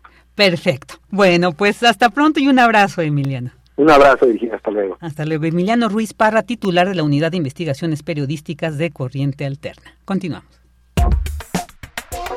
Tu opinión es muy importante. Escríbenos al correo electrónico prisma.radiounam@gmail.com. Dos de la tarde con 30 minutos. Y bueno, me da mucho gusto eh, esta entrevista que vamos a tener a continuación, porque hace unos meses precisamente platicamos con esta gran intérprete, Nina Galindo, platicábamos precisamente de la grabación de, de su disco, su más reciente producción, pero en vivo, ¿no? En esta, esta pues es una forma muy diferente de grabar. Ahorita ya ella nos va a platicar qué representó y qué creen. Pues ya está, ya está materializada esta grabación, ya está ahí este nuevo disco de canciones atoradas que el día de mañana va a presentar en el Multiforo Alicia. Así que le doy la gran bienvenida a nuestra queridísima Nina Galindo. Querida Nina, ¿cómo estás? Buenas tardes, bienvenida a Prisma RU. Buenas tardes, Vicky Adorada, muchas gracias pues estoy contenta, también muy paranoias, ¿no? la neurosis de, la presentación mañana del disco, pero estoy muy contenta y muy agradecida con todas las personas que me han apoyado en este proyecto, especialmente con Ignacio Pineda, Multiforo Alicia, con mis músicos, con tanta gente, los compositores. Y bueno, es un sueño realizado y pues es una grabación después de como 23 años que no podía hacer un disco y una experiencia diferente porque fue una grabación en vivo. Oye, ¿y qué fue? ¿Cómo notaste? ¿Cuál es la diferencia de, digo, yo creo que es muy entendible, pero desde tu experiencia, ¿cuál fue la diferencia de grabar en un estudio de repente pasar a una grabación en vivo? Bueno, eh, un estudio para mí siempre ha sido frío e impersonal aunque puedes tratar de perfeccionar muchos detalles. Pero no hay como estar eh, con el público, la retroalimentación, es otra experiencia. Y bueno, eh, ya en vivo, pues si hay un error X, tal vez se pueda arreglar algún detallito, pero va como va. Entonces, pero es algo algo único y muy especial. Yo con la pandemia pensé que jamás iba a volver a cantar en vivo y eso se genera mucha ansiedad y, tristeza. Pero pues fíjate, qué regalo de la vida este, haber podido grabar un disco en vivo. Claro, y con grandes músicos, grandes músicas también, en este espacio además, en el Tiforo Alicia tan emblemático para la música eh, independiente, y bueno, ahora ya por fin mañana vamos a tener oportunidad de escuchar canciones atoradas. ¿Ya se desatoraron, mi querida Nina? Eh, más o menos, ya, voy como al 70. Muy este, bien. Oye, grandes invitados, cuéntanos, ¿quiénes van a ser estos padrinos que te van a acompañar en esta presentación? Bueno, es Nacu del Barrio, eh, Rafael Catana, y como una participación especial es Luis Álvarez, el Aragán, van a ser mis padrinotes. Fíjate, qué maravilla además, porque bueno, toda la trayectoria que, que, que representa el, el, nombre, este Nina Galindo, pues yo creo que da cuenta de todo lo, lo, que nos va a, vamos a encontrar en este disco de canciones atoradas, que además pues salió para un disco doble, ¿no? Qué, qué, qué maravilla. o sea, esperamos mucho para escucharte nuevamente en un disco, pero ahora, bueno, aquí tienen y doblemente. Sí, ya dije, ya si es el póstumo, hoy les dejo una buena producción, ¿no? 19 temas efectivamente de, bueno, te voy a mencionar algunos compositores, eh, Laura Vitia, Nidia Barajas, eh, Pedro Sandoval, Rafa Mendoza, Carlos Arellano, eh, Armando Rosas, por mencionarte algunos, pero sí tiene un contenido bastante extenso. Y y diverso. Claro, sí, sí, como siempre, como todo lo que haces, Nina, yo creo que por algo también te has vuelto una representante de, de la música alternativa, no solamente del blues, también pues te han eh, ahí puesto también este rollo de, la generación rupestre, ¿no? La única mujer y ahí guerrera como siempre. Y bueno, siempre es un gusto escucharte porque además yo sé que eres muy, a la hora de seleccionar tus canciones, siempre lo haces con mucho cuidado, con una línea siempre muy bien definida. Y pues quiero preguntarte precisamente, ¿por qué elegiste estas canciones precisamente para este disco en vivo? ¿Qué representan para ti en su conjunto? por un lado fueron canciones que, se iban quedando en el camino, que aunque las cantaba, aunque no grababa, eh, pues yo iba seleccionando, iba renovando mi material, por decirlo de alguna manera.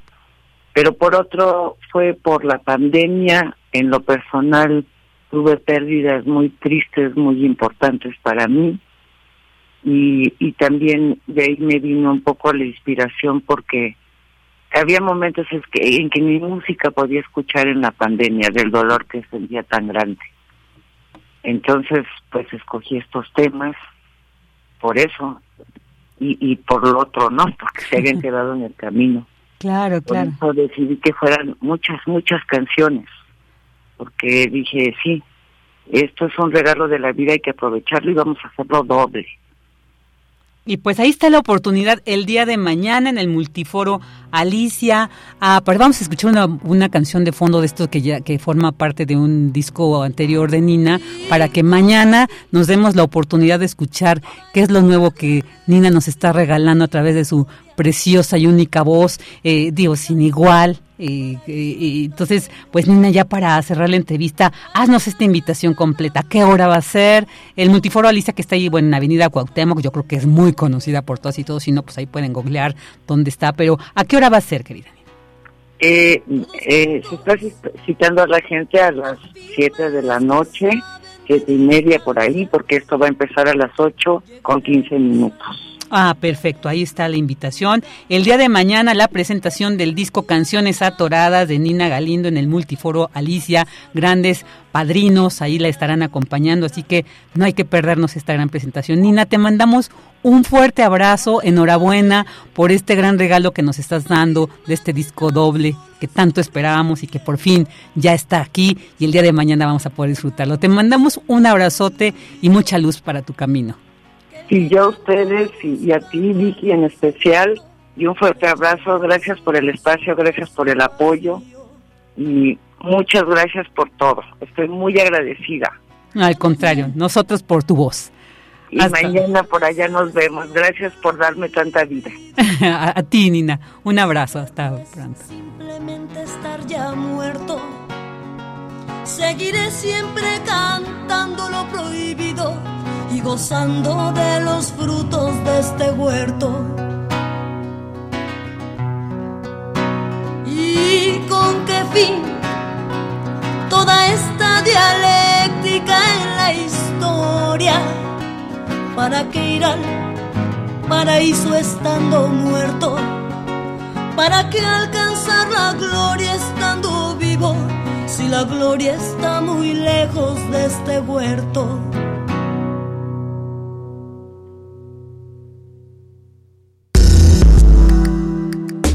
Colaboradores RU. Análisis. Con Javier Contreras. Dos de la tarde con 38 minutos y ya vamos a entrar a esta sección de todos los viernes refractario RU y doy la bienvenida a Javier Contreras que ya se encuentra en la línea. Hola Javier, buenas tardes, qué gusto saludarte. Hola, ¿qué tal, Vicky? Muy buena tarde para ti y para todo nuestro amable auditorio en Prisma RU pues llegamos al término de la semana y quisiera comenzar reflexionando sobre esta marcha que se ha convocado para este próximo domingo. Es una marcha que ha cambiado de nombre en las últimas eh, en las últimas tensiones, en los últimos días, donde al principio se le llamaba una marcha para conmemorar también la democracia, una marcha para celebrar a la cuarta transformación, una marcha para demostrar que los ciudadanos no estaban con, con el INE o con este otro modelo democrático con el que hemos vivido en el país. Total, la marcha ha cambiado de muchos nombres e identidades en estos últimos días y lo que vemos ya ahora es en los carteles pegados en el metro de la Ciudad de México, en varios lugares y de forma indebida en la promoción de varias bocas de servidoras y servidores públicos, pues se le está llamando Marcha por la Cuarta Transformación, ¿no? Conmemorando, celebrando cuatro años de la llegada al gobierno del licenciado López Obrador, el presidente de la República, y pues bueno, aquí valdría la pena reflexionar. Esta es una revancha a la última marcha que hubo respecto a la llamada defensa del INE, pues auténticamente una celebración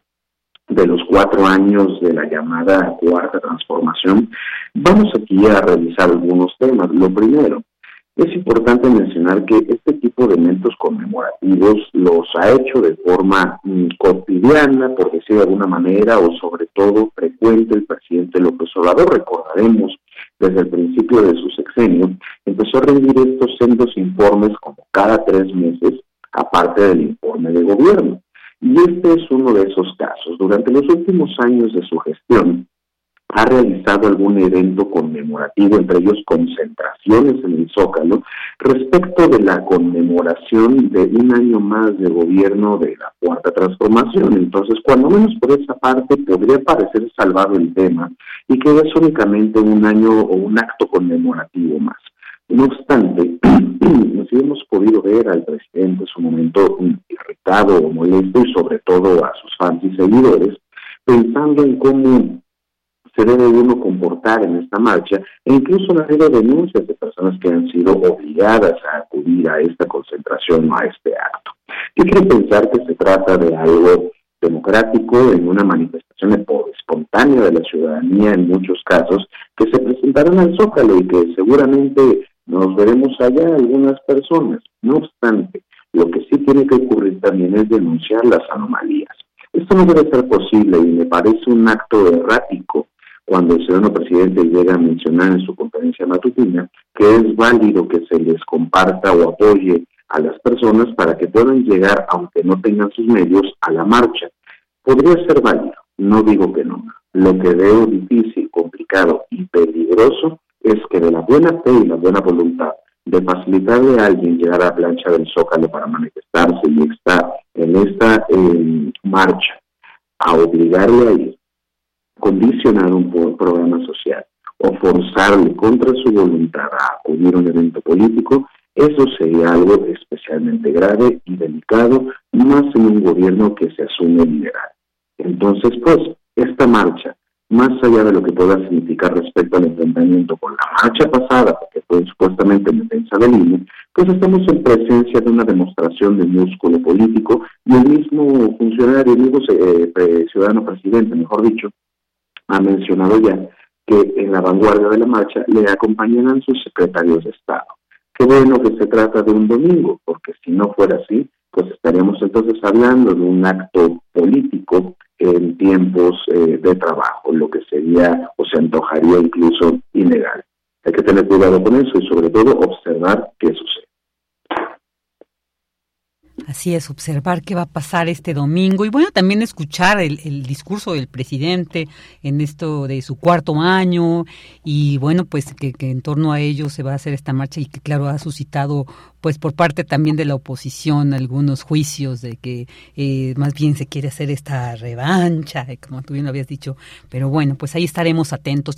Y también pues nos vas a hablar sobre, lamentablemente digo, hoy estamos en este día de, de la, por la eliminación de la violencia contra las mujeres, pero bueno, la violencia permea nuestro país, no solamente, sí, de manera generalizada más hacia las mujeres, pero también hablar de la violencia, como en este caso que vas a hablarnos del asesinato del comandante de la Guardia Nacional en Zacatecas. ¿Qué nos tienes que decir al respecto, Javier? Efectivamente, Vicky, se trata de un asunto muy importante y por supuesto no dejar de lado bajo ninguna circunstancia la lucha en contra de la violencia de género que debemos comprometernos en principio nosotros como universitarios y por supuesto, más importante aún, toda la ciudadanía para poder abatir este problema que no tiene otro nombre salvo violencia y sí, estupidez. No se puede suscribir una postura así si no es estúpido.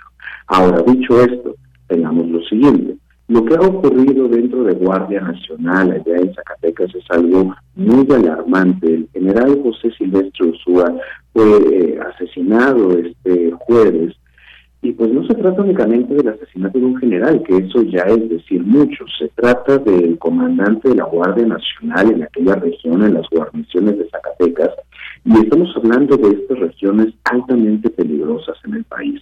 Resulta noticia o sobre todo algo importante para el análisis, porque tendríamos que hablar ya del primer elemento de alto rango en la Guardia Nacional que ha sido alcanzado directamente por el crimen organizado, por pues causas de muerte no típicas, es decir, pues derivado de la violencia y de sus funciones públicas.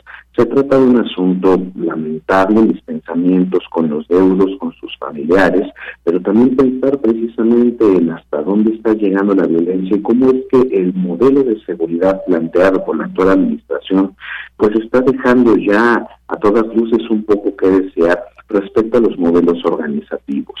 Vemos ahora con cierta preocupación que ni siquiera los altos mandos de estos eh, destacamentos están asegurados y por supuesto más aún si se encuentran en territorio. No obstante, lo que debiéramos considerar y pensar en la estrategia de seguridad es cómo se está organizando la Guardia Nacional para enfrentar a estos grupos del crimen organizado y de qué manera se está desarrollando una estrategia de inteligencia para poder contener o repeler los ataques y, por supuesto, disminuir los niveles de violencia en la República. El caso del general José Silvestre Ursúa debe ser una gran llamada de atención respecto a cómo se está utilizando la inteligencia y la estrategia en general para poder tratar de pacificar al país. Objetivo que a estas alturas del desarrollo del sexenio ya se antoja difícil como para pensarlo como una meta cumplida allá en 2024. Así es, Javier, pues sí, esto como es una llamada de atención, además también para reflexionar sobre esta estrategia de seguridad y que pues vemos que se requiere, se necesita, porque el que se llegue a este asesinato de un comandante, pues yo creo que pues refleja de que es más complejo el asunto eh, de la seguridad en nuestro país. Pues Javier, lamentablemente ya nos eh, llegó el tiempo, ahí había un tema pendiente, pero bueno, pues te escuchamos el siguiente viernes, como siempre un gusto escuchar de tu voz y de tu reflexión, pues sobre en torno a estos temas que, que adolecen en nuestro país. Te mandamos un abrazote, Javier. Muchísimas gracias, Vicky, para todo nuestro amado auditorio. Cuídense mucho, que tengan un estupendo fin de semana. Igualmente para ti. Melomanía RU con Dulce Wet. Dos de la tarde con 47 minutos y ya nos acercamos al fin de esta segunda hora de Prisma RU y como todos los viernes pues vamos a escuchar todas las recomendaciones que Dulce Wet nos ha preparado aquí en Melomanía RU.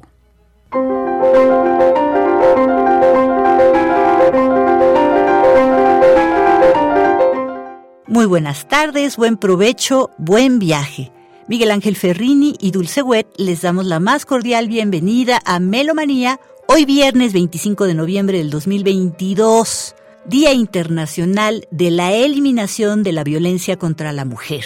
Y en el marco de este día, las actividades de Como Arte, Mujeres en el Arte, continúan. El día de mañana, sábado 26 de noviembre, de 12 a 14 horas, con el taller de artes visuales en el Centro Cultural de España, con la participación de las maestras Rosana Cervantes, Claudia Herrerías, Marucia Paola Mayorga, Luz Arcelia Suárez y Leticia Armijo, entre otras. Entrada libre. Ese mismo sábado mañana, a las 18 horas, tenemos un recital de música de cámara titulado Rompiendo el Silencio, con Gabriela Rivera Loza y Adrián Velázquez Castro al piano, en colaboración con la Dirección General de Música UNAM en la Sala Manuel M. Ponce del Palacio de Bellas Artes. 20 pesos la entrada y continúan este mismo sábado 26 a las 7 de la noche las actividades en el Centro Cultural de España con Mujeres en la Literatura y la presentación de las maestras Cecilia Figueroa Rodríguez, Hortensia Carrasco, Josefina Hernández Telles y Jacqueline Padilla Uribe, entre otras. Entrada libre.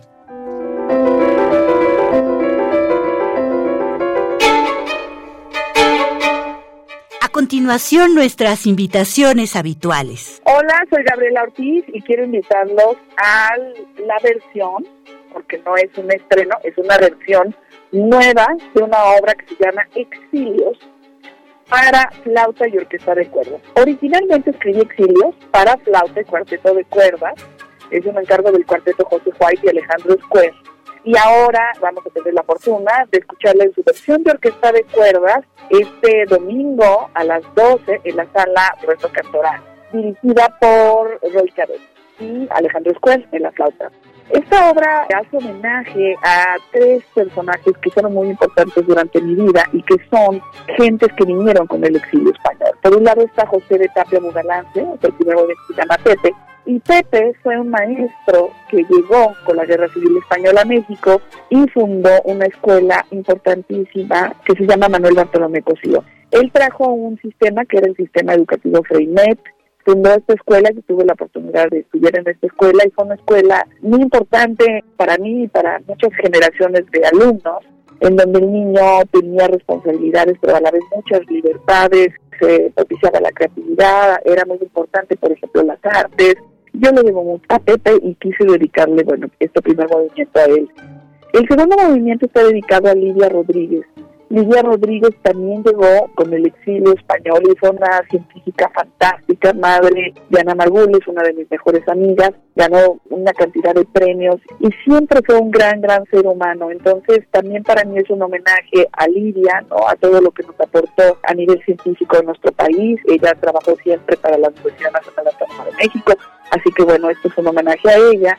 Y el tercer movimiento, que es a Julián, hago referencia al abuelo de mi esposo, que además es el platista de la pieza, que es Alejandro Square. Julián Square llegó también con la guerra civil y para mí, pues yo quise siempre homenajearlo porque él se tuvo que forjar su vida en un nuevo país, hablar de todo lo que significa venir de una guerra, el sufrimiento de lo que es el exilio, de tener que salir forzadamente de un lugar para vivir en otro. Este también es un homenaje personal a Julián todos invitados al estreno de la versión para orquesta de cuerdas exil.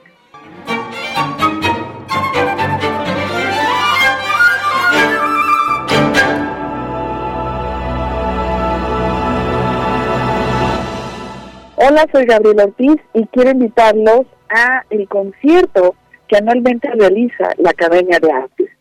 Este domingo se realizará un homenaje a Mario Larista, quien fue, por supuesto, miembro de la Academia de Artes, y para todos los miembros de la Academia es un concierto especial. Se tocarán cuatro obras. La primera obra es Clepsidra de Mario Larista. La segunda obra es el concierto para flauta y orquesta de uno de los discípulos de Mario, Ever Vázquez. En la segunda parte, por segunda vez, se tocará Sam. Es una obra de mi autoría, que además es una obra que yo escribí y dediqué a Mario Larista. Y por último se cierra con una obra de Javier Álvarez, quien también fue alumno de Mario y también es miembro de la Academia de Arte, con Sinfónica Nacional, Alejandro Basulto en la dirección, el domingo a las 12 del día en Bellas Artes. Ojalá que nos puedan acompañar a este merecidísimo homenaje a quien fuera uno de los músicos más importantes de México, Mario Lavín.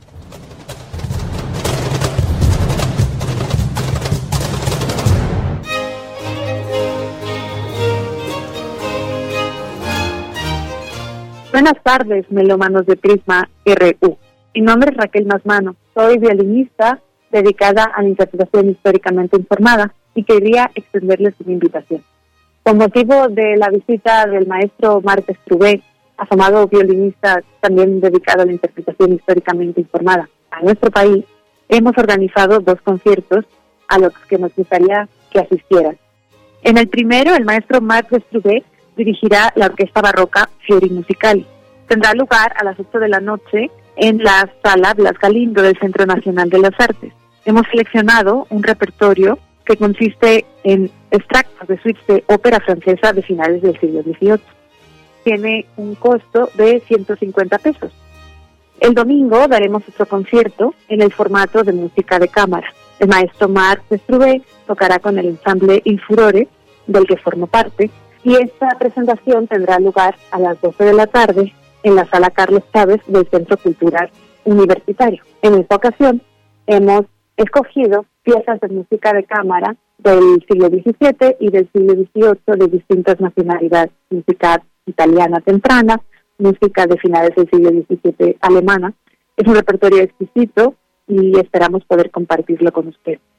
Tienen costo de 50 pesos.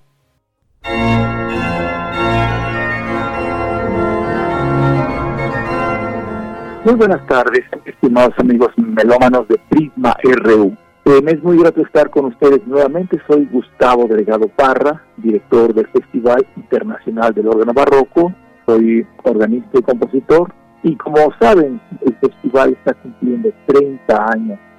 Yo quiero invitarlos pues, muy encarecidamente a nuestros próximos dos conciertos, que tendrán lugar justamente el día de mañana, sábado 26 de noviembre, y el domingo 27 de noviembre. Empiezo con el primero, es el de mañana, sábado 26 de noviembre a las 17 horas, Iglesia Alemana del Espíritu Santo, que se encuentra entre Botticelli y Patriotismo en Cuac, en la Ciudad de México. El programa pues es ni más ni menos que las variaciones Goldberg de Juan Sebastián Bach, interpretadas por Martin Schmeling, un gran conocedor de la obra de Juan Sebastián Bach, él viene justamente de Leipzig, y va a interpretar estas variaciones de Goldberg de manera integral, pero en una versión para órgano. Las posibilidades instrumentales que ofrece el órgano genera efectivamente una dimensión extraordinaria de esta obra.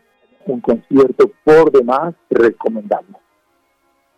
Después, el domingo 27 de noviembre, el mismo Schmeiding, a las 15 horas, en la parroquia de San Agustín, próximo 921, Polanco, Ciudad de México, en el centro del órgano Amado San Agustín. Como saben, hay una diversidad de órganos en este espacio y Schmeiding va a poder estar en diferentes instrumentos. Un programa muy interesante. La primera parte son obras del periodo barroco. Tenemos obras de Johann Adam Reinken, Georg Bern, Johann Sebastian Bach, en este caso también muy interesante lo que de Bach, ya que va a hacer el concierto en la menor para cuatro clavecines DW 1095, Antonio Vivaldi, como ustedes saben, pero la versión va a ser para órganos solo. Que también, digamos, es algo verdaderamente extraordinario que vamos a tener en estos conciertos. Tendremos igualmente a Wolfgang Amadeus Mozart con una adagio y alegro, y después, la segunda parte que se ejecuta en el órgano Walter de esta parroquia, tenemos un programa dedicado a música romántica.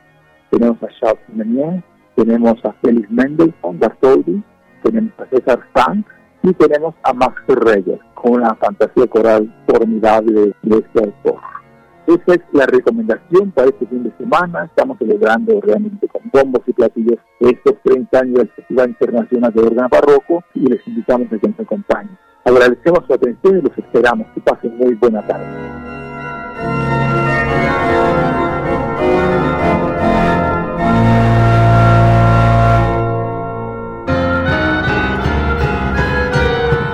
De despedirnos, queremos invitarlos también a la presentación del libro Bloody, Demonios Revolucionarios. Hoy viernes 25 a las 18 horas en la sala 7 ex capilla del Colegio de San Ildefonso, entrada libre, cupo limitado, en el marco de la magna exposición Bloody, Revolución y Disidencia en este recinto hasta el próximo 30 de abril del 2023. En esta presentación del libro Bloody, Demonios Revolucionarios participan Tania Rodríguez Mora, Silvia Vázquez Olzona, Evodio Escalante y Eduardo Vázquez Martín. Y hasta aquí Melomanía de hoy viernes 25 de noviembre del 2022. Miguel Ángel Ferrini y Dulce Wet les deseamos un largo, provechoso y divertido fin de semana. Nos escuchamos muy pronto. Hasta la próxima. Ahí está esta, estas recomendaciones que Dulce Wet nos hizo llegar. Y bueno, pues ya llegamos al final de esta transmisión de este viernes. Recuerden hoy muchas manifestaciones a sumarnos para exigir que se detenga la violencia contra las mujeres. En los controles estuvo Arturo González y Crescencio Suárez, en la producción Denis Licea, en la continuidad Alba Martínez, en redes Montserrat Brito, en el área de información Abraham Menchaca, Cristina Godínez, Dulce García, Cindy Pérez, Daniel Olivares. Yo soy Virginia Sánchez y en nombre de Deyanira Morán, titulares de este espacio, les agradecemos que nos hayan acompañado. Y bueno, les esperamos el próximo lunes, ya de ella estará detrás de estos micrófonos para relatarles al mundo. Les mandamos un fuerte abrazo con todo nuestro cariño y hasta el lunes. Volver a tu mirada y ver esa sonrisa. Y si volviera